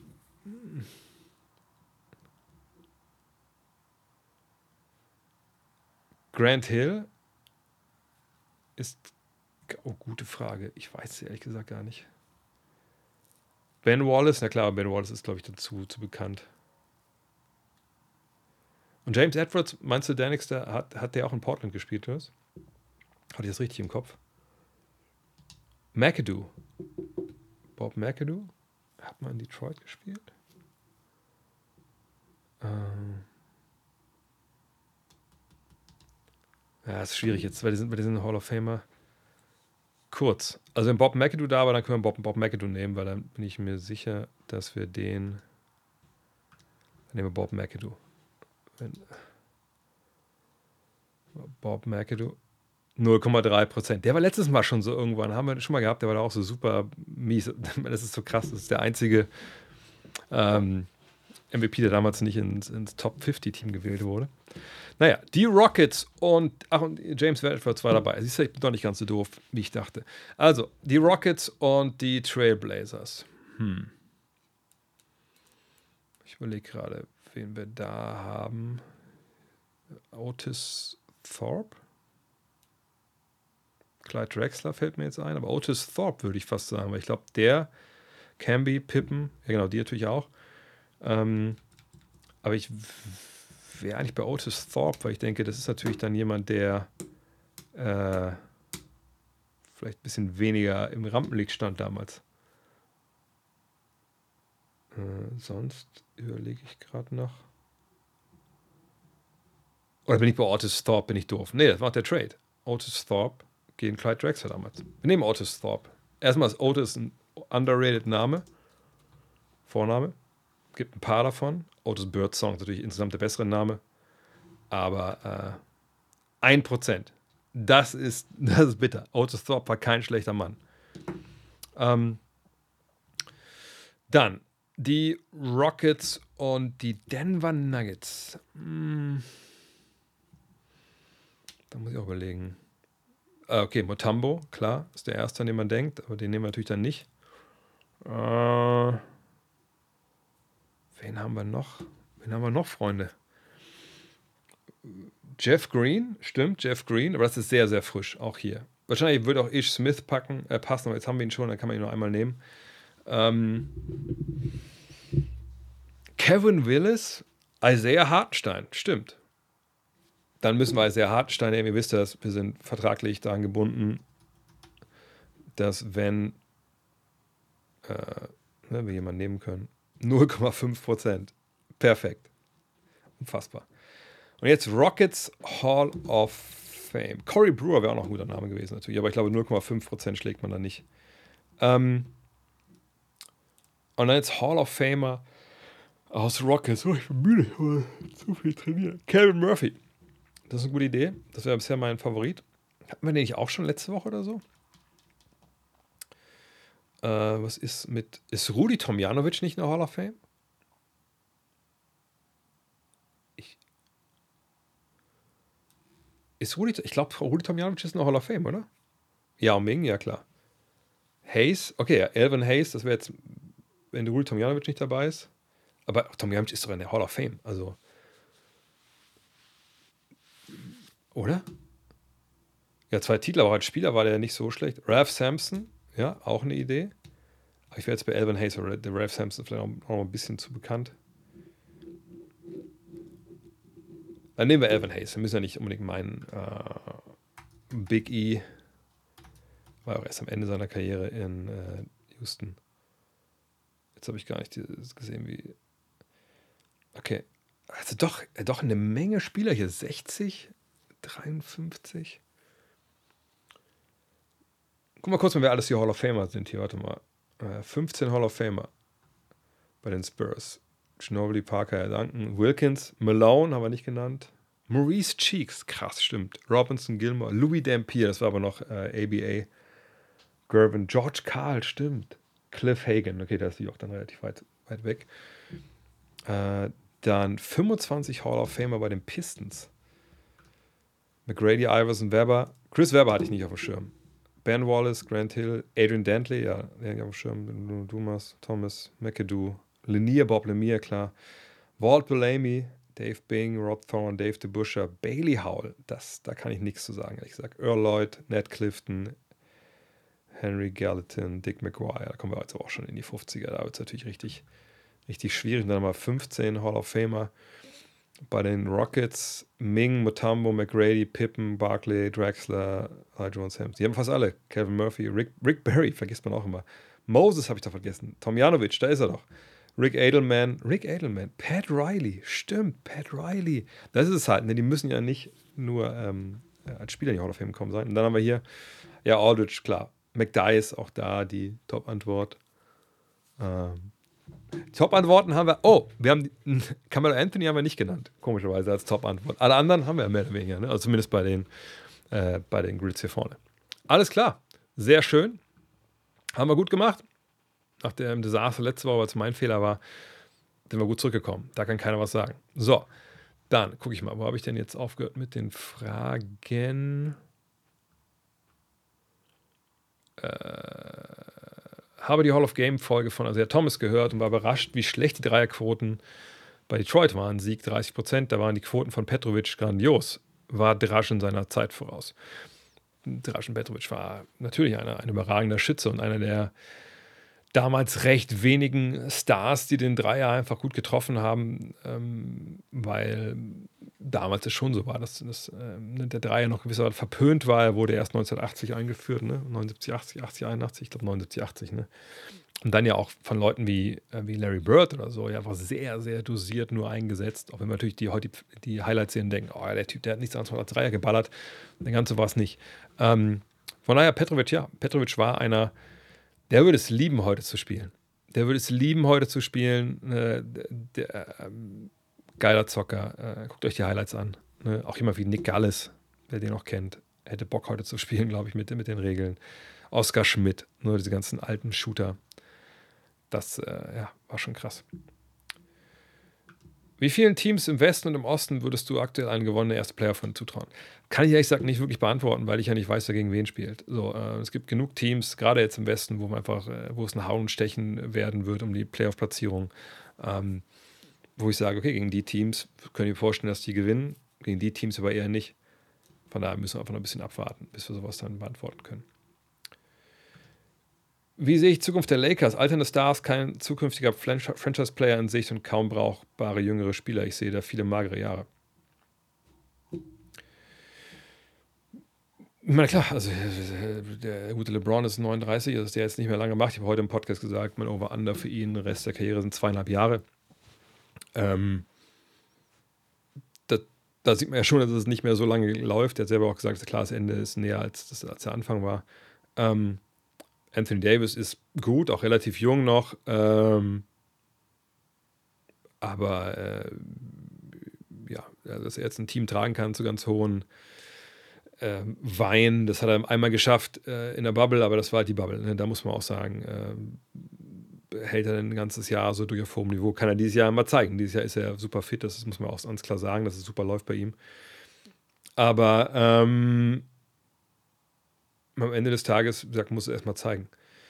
Aber die Geschichte der Lakers, ich kann sie immer aufrufen nebenbei, das ist immer schön, dass man bei BKRF diese Franchise History halt ähm, da aufrufen kann.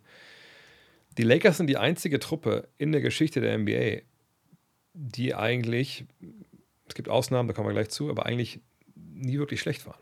Die immer gereloadet haben und nicht gerebuildet. Also Reloading heißt ja, ich habe eine gute Truppe, da werden Spieler älter, das passt nicht mehr, bauen wir ein bisschen um, dann geht's weiter.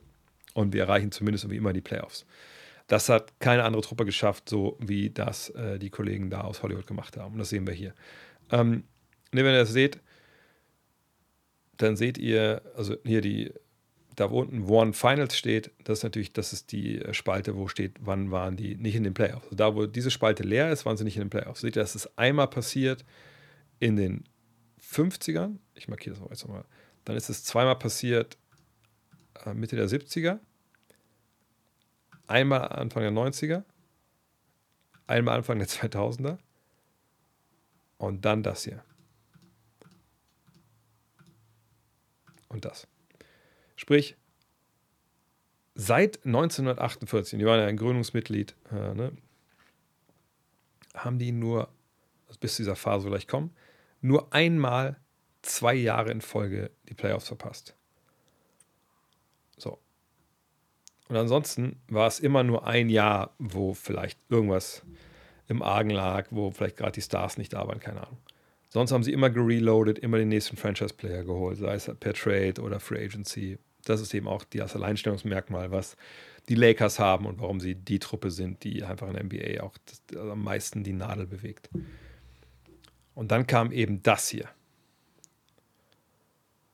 Und da muss man sagen, wir haben ja das Kobe-Heft fertig gemacht. Das war halt Kobe. Ne? Ähm, das war dieses Jahr hier, wo sie das Superteam zusammenbauen wollen mit Dwight Howard und mit, äh, mit Steve Nash. Geht komplett in die Hose. Nicht so gut. Und dann setzt ne, bei Kobe auch die Verletzungen ein. Wir können mal reingehen kurz hier. Ähm, sehen ja die Truppe hier. Ne? Wir haben Kobe und dann, wenn Nick Young dein zweitbester Spieler ist, dann müssen wir nicht drüber reden. Also das ist, also ein absoluter Katastrophenkader hier rum rum. Ähm, wir sehen aber auch, Kobe ist schon 36. So.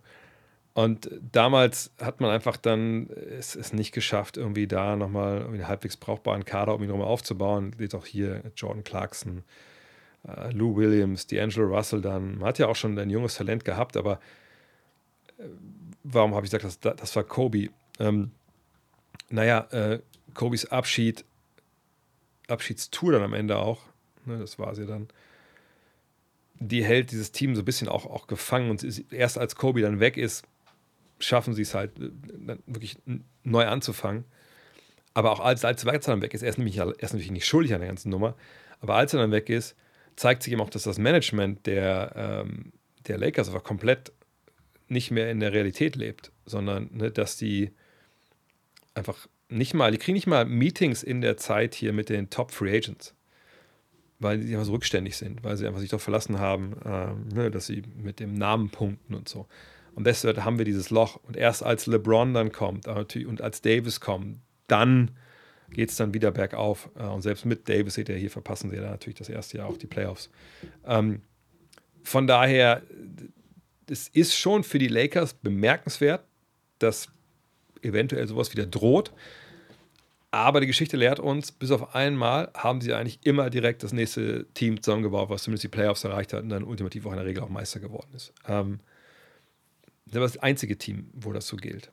So, und das haben sie auch geschafft in Dekaden, wo es immer äh, Teambesitzer gab, die wahrscheinlich auch vor gewissen Telefonaten mit dem Besitzer der Lakers vielleicht auch einen über den Durst getrunken haben und sich dann einfach mega haben verarschen lassen.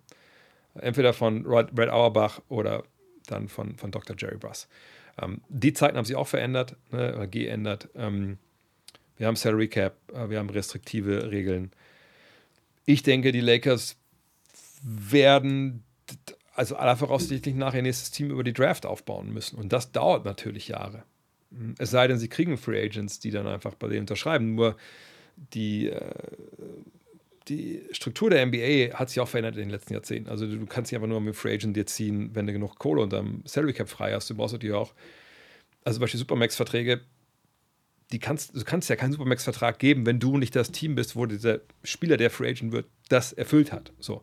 Also es gibt ja eine Menge äh, sage ich mal, Regeln eingezogen war, worden, um die Teams zu beschützen, die in kleineren Märkten spielen und eben die Lakers eben dann äh, nicht mehr zu bevorteilen. Und äh, deshalb muss man abwarten, was da kommt, äh, wie die das schaffen. Die Zukunft, denke ich, sehe ich bei den Lakers so eigentlich wie bei jeder anderen Franchise, dass sie über die, über die Draft aufbauen müssen. Es sei denn, sie schaffen es irgendwie, äh, den guten Anthony Davis, da ein, zwei gute Jungs an die Seite zu stellen. Äh, aber das wird nicht leicht sein. Äh, mit Anthony Davis bist du wahrscheinlich nicht schlecht genug, um früh genug zu draften. Und Draft-Picks, deswegen war ja dieses 2029, 2030er Draft-Pick, dass sie den nicht unbedingt abgeben wollten. Ein Grund war ja auch, dass sie sagen, gut, wir müssen wahrscheinlich nächstes Team über die Draft aufbauen äh, und da jeden Pick, den wir mehr behalten, umso besser.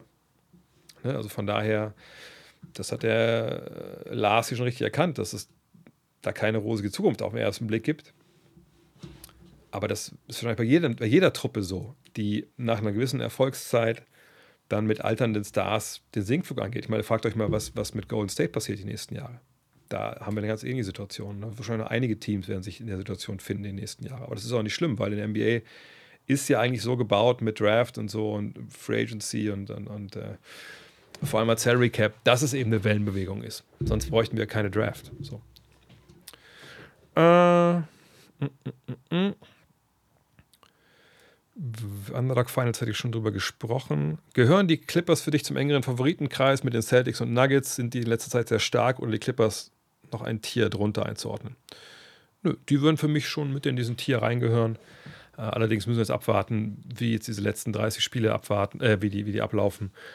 Aber ich denke, die, die Clippers sind auf jeden Fall Kandidat, äh, da an dieser Phalanx der Top-Favoriten mit, mit reinzukommen, weil sie einfach alles haben, was man braucht, um Top-Favorit zu sein. Ähm, wie schaffen es solche Spieler wie ein Biombo denn eigentlich in die NBA? Was bringt ein Team dazu, solche Spieler, die quasi nur eine Sache können, zu draften, zu verpflichten?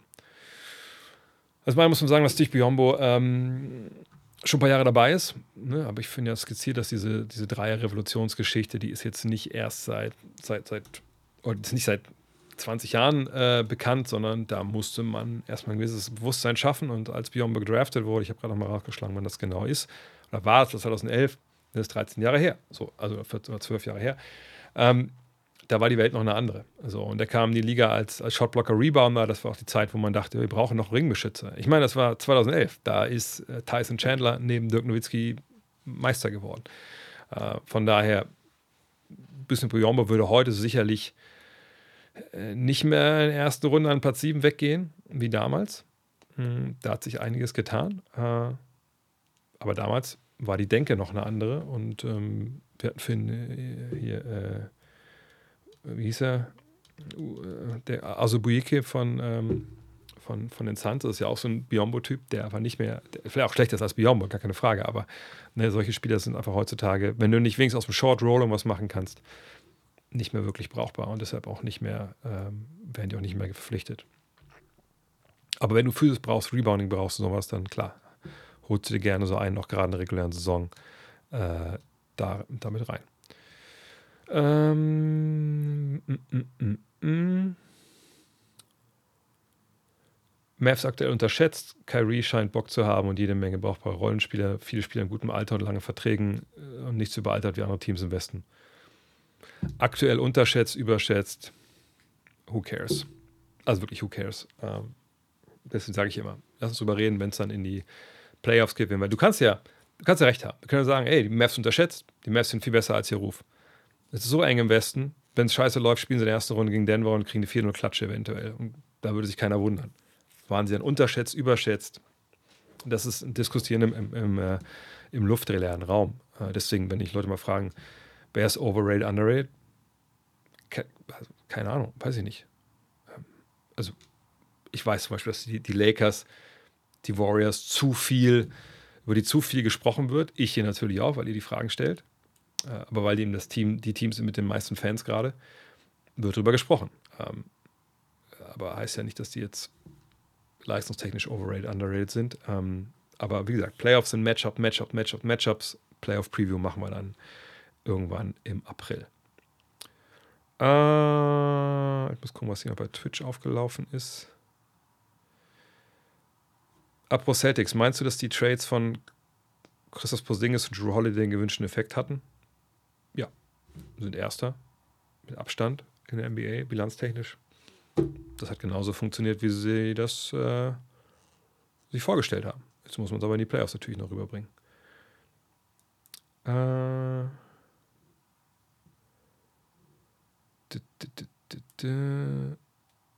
wie war es für euch, die Kobi-Ausgabe zu schreiben? Ich kann es mir stellenweise sehr emotional vorstellen, wenn ich Videos oder Bilder sehe, nehme ich es immer noch mit.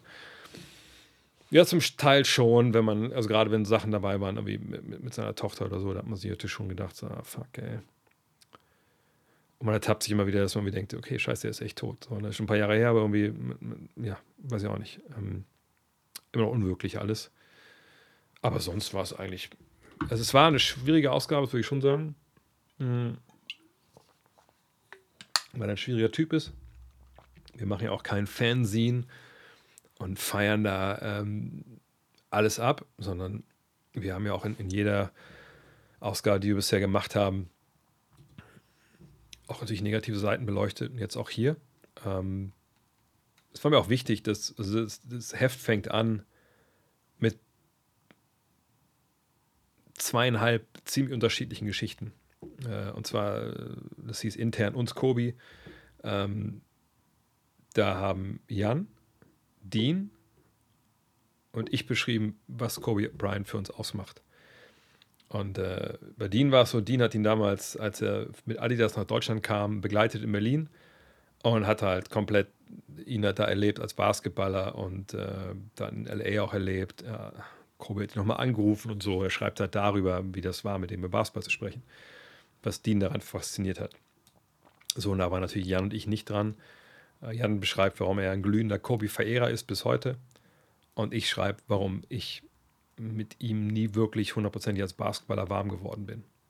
Äh, und ich glaube, damit bilden wir ganz gut, also außer jetzt Dean, Dean ist Dean, Dean ist einzigartig, aber ich glaube, Jan und ich bilden da ganz gut die Enden des Spektrums ab, wie in dem Fall jetzt Basketball Deutschland, aber in wahrscheinlich die Basketballwelt Kobe Bryant gesehen hat. Ähm, und wo dann jeder von euch, der das dann liest, fällt zwischen diese beiden Enden, das müsst ihr für euch selber entscheiden. Aber es war mir wichtig, dass das zum Anfang steht. Ähm, und danach kommen dann halt Texte, die ihn sehr, sehr äh, hakeln analysieren, Geschichten erzählen. Ein paar einzelne Überraschungen sicherlich auch dabei. Ähm, da könnt ihr euch drauf freuen, auf jeden Fall. Äh, Kannst du mir erklären, warum es in der NCAA die Regel gibt, dass man nur bei Foul den zweiten Freiwurf bekommt, wenn man den ersten trifft? Ansonsten geht das Spiel weiter. Wieso das so ist und wieso äh, gibt es in der NBA so viele andere Regeln wie in der NBA? Es gibt auch in der Highschool ganz andere Regeln als in der NCAA. Zum Beispiel gibt es keine Shotclock in der Highschool. Ich glaube, das hat sich bisher nicht geändert. Ähm, äh, spielt nur 32 Minuten in der Highschool. Das One-on-One, One-and-One, ähm, was du da beschreibst, dass man, wenn man gefoult wird, nicht automatisch zwei Freiwürfe gekriegt, äh, wenn man im Bonus ist. Ähm, das gab es früher in der Fieber auch. Als ich angefangen habe noch, ähm, gab es, wenn es Mannschaftsfouls gab, eben nicht zwei Freiwürfe, sondern es gab eins und eins. Heißt, du bist an die Linie gegangen, hast den ersten Freiwurf getroffen, gab es den zweiten, hast ihn daneben geworfen, ging das Spiel weiter. Wenn natürlich im, im Wurf gefault wurde, gab es immer zwei Freiwürfe, aber halt bei so sich faulem Ballvortrag gab es eben eins und eins. Es gab sogar da noch, weiß nicht, beim ersten Jahr sogar noch so eine Option zu sagen, nee, nee, ich will gar nicht die Freiwürfe, ähm, gib mir den einen Freiwurf plus eins, sondern gib mir einfach den Einwurf in der Mitte.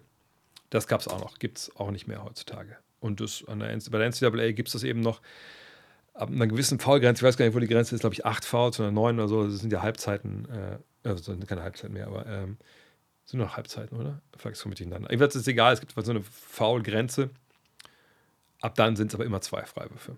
So. Ähm, aber das ist einfach traditionell gesehen. Äh, das, da sind die Amis auch. Es gibt ja auch nicht diesen, diesen einen, also USA Basketball, der Verband, der, was bei uns der DBB wäre, ist ja aber nicht der DBB eigentlich, der jetzt für alles zuständig ist, sondern der ist für Nationalmannschaften zuständig. Also ein Governing Body, ein Verband, der alles vorgibt, so in dem Land, äh, das gibt es in den USA nicht einfach da ist das Land wahrscheinlich auch zu groß und äh, die Aversion gegen Kontrolle aus, aus einer Zentrale auch zu groß in, der, in den USA. Äh, wie würde ich Bradley Beals Karriere bisher charakterisieren? Vom reinen Shooter zum 2020 zweitbesten Shooting Guard zu Beginn in Washington verteidigt. Äh, war einer schlechtesten Verteidiger, merkwürdig. Auf und ab, viele Verletzungen, ähm, komische Dynamik damals mit John Wall, ähm, hat sich aber echt top entwickelt nach anfänglichen Schwierigkeiten. Aber ähm, ja, ich gebe dir recht, das ist so eine Karriere, die nicht ganz so zu fassen ist, äh, im Sinne von, wie gut war der jetzt eigentlich wirklich? Dafür hat er dann einfach auch zu oft in, in entscheidenden Phasen einfach verletzt gefehlt. Ähm, ja, glaube ich, so fasst man es ganz gut zusammen. So, da ich denke, ich sehe gar keine Fragen mehr. Wenn ich noch was vergessen habe, haut es gerne rein. Haut auch gerne vielleicht Vorschläge rein zum Thema ähm, Es ist Zeit. Ansonsten würde ich mich Es ist Zeit machen über das All-Star-Weekend, ähm, das All-Star-Game. Warum ich denke, dass es Zeit ist, dass wir es abschaffen. Ja, aber ich würde noch kurz zwei Minuten warten, wie, wie ihr das denn seht, was ich da machen sollte. Ähm, haut es gerne äh, rein in die Kommentare. Ach, die Andre Miller Story, die kann ich noch erzählen. Ja, ähm, ihr könnt da gerne zwischendurch dann noch Fragen reinhauen oder vor allem halt, wie gesagt, äh, reinhauen, wie ihr ähm, oder ja, wie gesagt, was ihr für erste Zeit habt. Also Andre Miller. Andre Miller war natürlich 2002 dabei bei der WM. Ich habe ihn damals angesprochen, irgendwie in Sachen Interview nach dem Spiel. Er sagt, ja, können wir machen, kommst du morgen ins Hotel. Andere Zeit. Heutzutage wäre es sicherlich nicht möglich. Da bin ich am nächsten Tag, habe ihn dann äh, abgefangen, dann irgendwie in einem Lobby haben wir uns getroffen. Habe ich hochgenommen, damals im W war das, glaube ich, auch. Ähm, äh, in, in Indianapolis und sind aufs, ins Zimmer. Und der ist mir aufgefallen, in dem Zimmer lagen überall Socken. Überall. Weiße Socken. Ich frage mich nicht warum, bestimmt zehn Paar. Und da war ein großer Fernseher, der lief, damals noch die Röhre. Ne? Ähm, und äh, das war im September damals, klar. Das war ja WM, das ist ja um die Jahreszeit. Und ähm, wir fangen jetzt Interview zu machen und erzählen. Und zum einen lag dann einfach so ein, ja, lagen so mehrere Papiere da zusammengetackert. Und ich so, darf ich mal reingucken? Also ja, klar.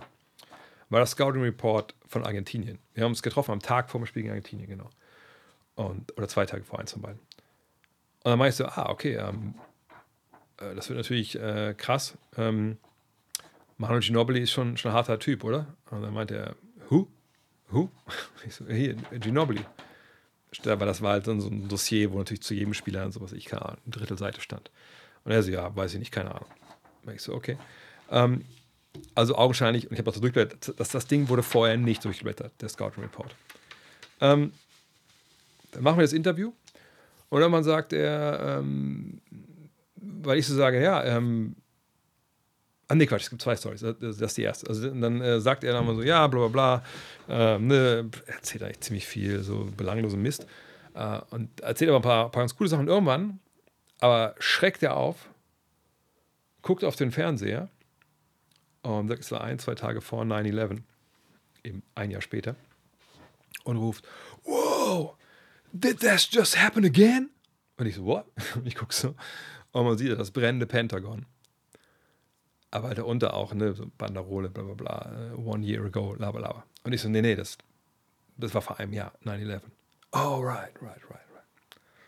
Okay. Und dann äh, treffe ich ihn ein halbes Jahr später. Und am nächsten Tag verlieren sie natürlich dann auch gegen, gegen Argentinien. Ja, hätte man noch den Scout Report mir angucken können. Ähm, verlieren gegen Argentinien. Und dann sehe ich ihn in Dallas, glaube ich, dann war das genau, Dallas dann äh, in der Kabine nach dem Spiel und sage, äh, hi, und dann habe ich das, hab das Heft dabei gehabt, ne? ihn irgendwie, ähm, habe ihm das dann äh, gezeigt, ist ja hier, das haben wir gemacht. Er so, ah ja, alles klar, alles klar. Äh, und dann meinte ich so, ja, natürlich auch schade, dass ihr jetzt nicht Gold geholt habt und so. Und dann meinte er, naja, ich habe ja schon eine Goldmedaille. Und ich so, what? wie, wie, was für eine Goldmedaille? Ja, mit Team USA. Und ich so, hä, wann, wann war der denn? Also, ich, kann überhaupt nicht erklären, wann der da irgendwie was äh, äh gemacht haben will. Und dann bin ich dann ins Hotel, habe geguckt im Netz. Und da gab es damals schon dieses Fieberarchiv. Ähm, und ich konnte nicht rausfinden, was er meint. Er hat nie für irgendeine Nationalmannschaft gespielt, die Gold gewonnen hatte. Und äh, ja, Andrew Miller, einfach ein echt geiler Typ. Basketball-Genie. Aber so ein paar Sachen einfach nicht, also weiß ich nicht. Da, da war nicht alles, alles richtig im Kopf bei ihm. Aber ein guter Typ, guter Typ auf jeden Fall. Ähm, Von daher, ja.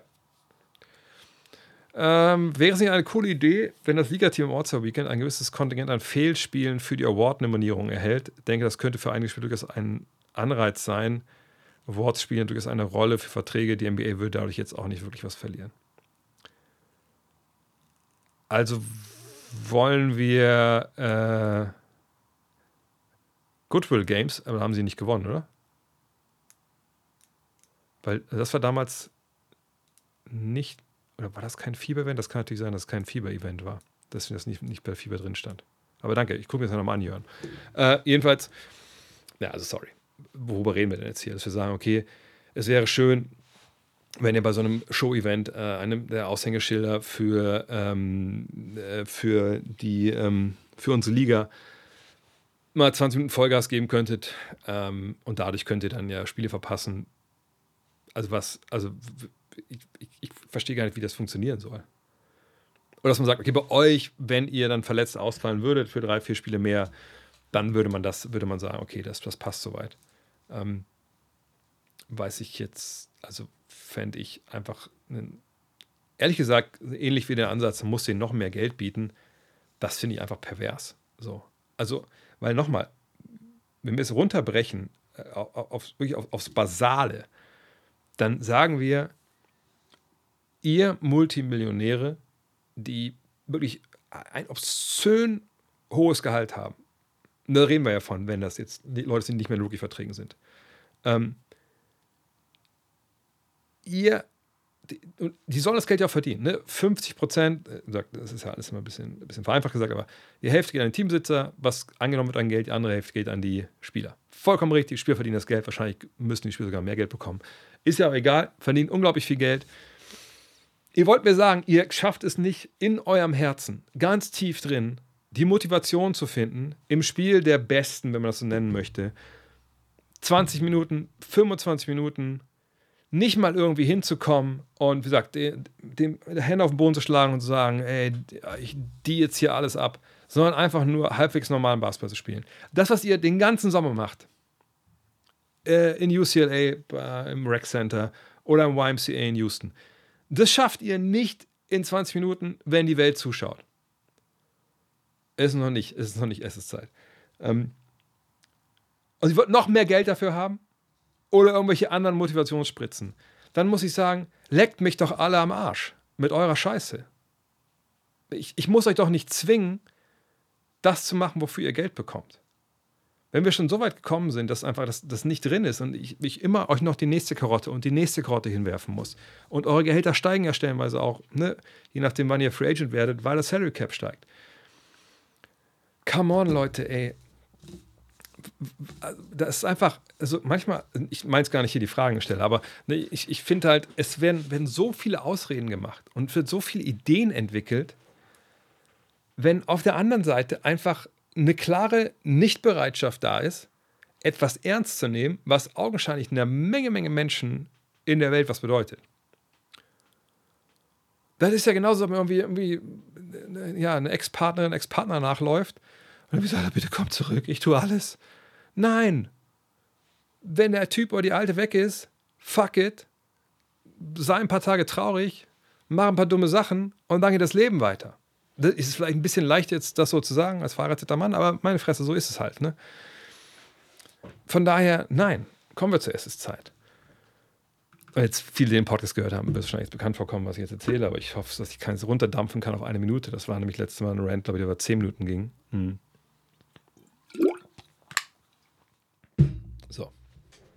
Dann schauen wir jetzt mal. Ähm,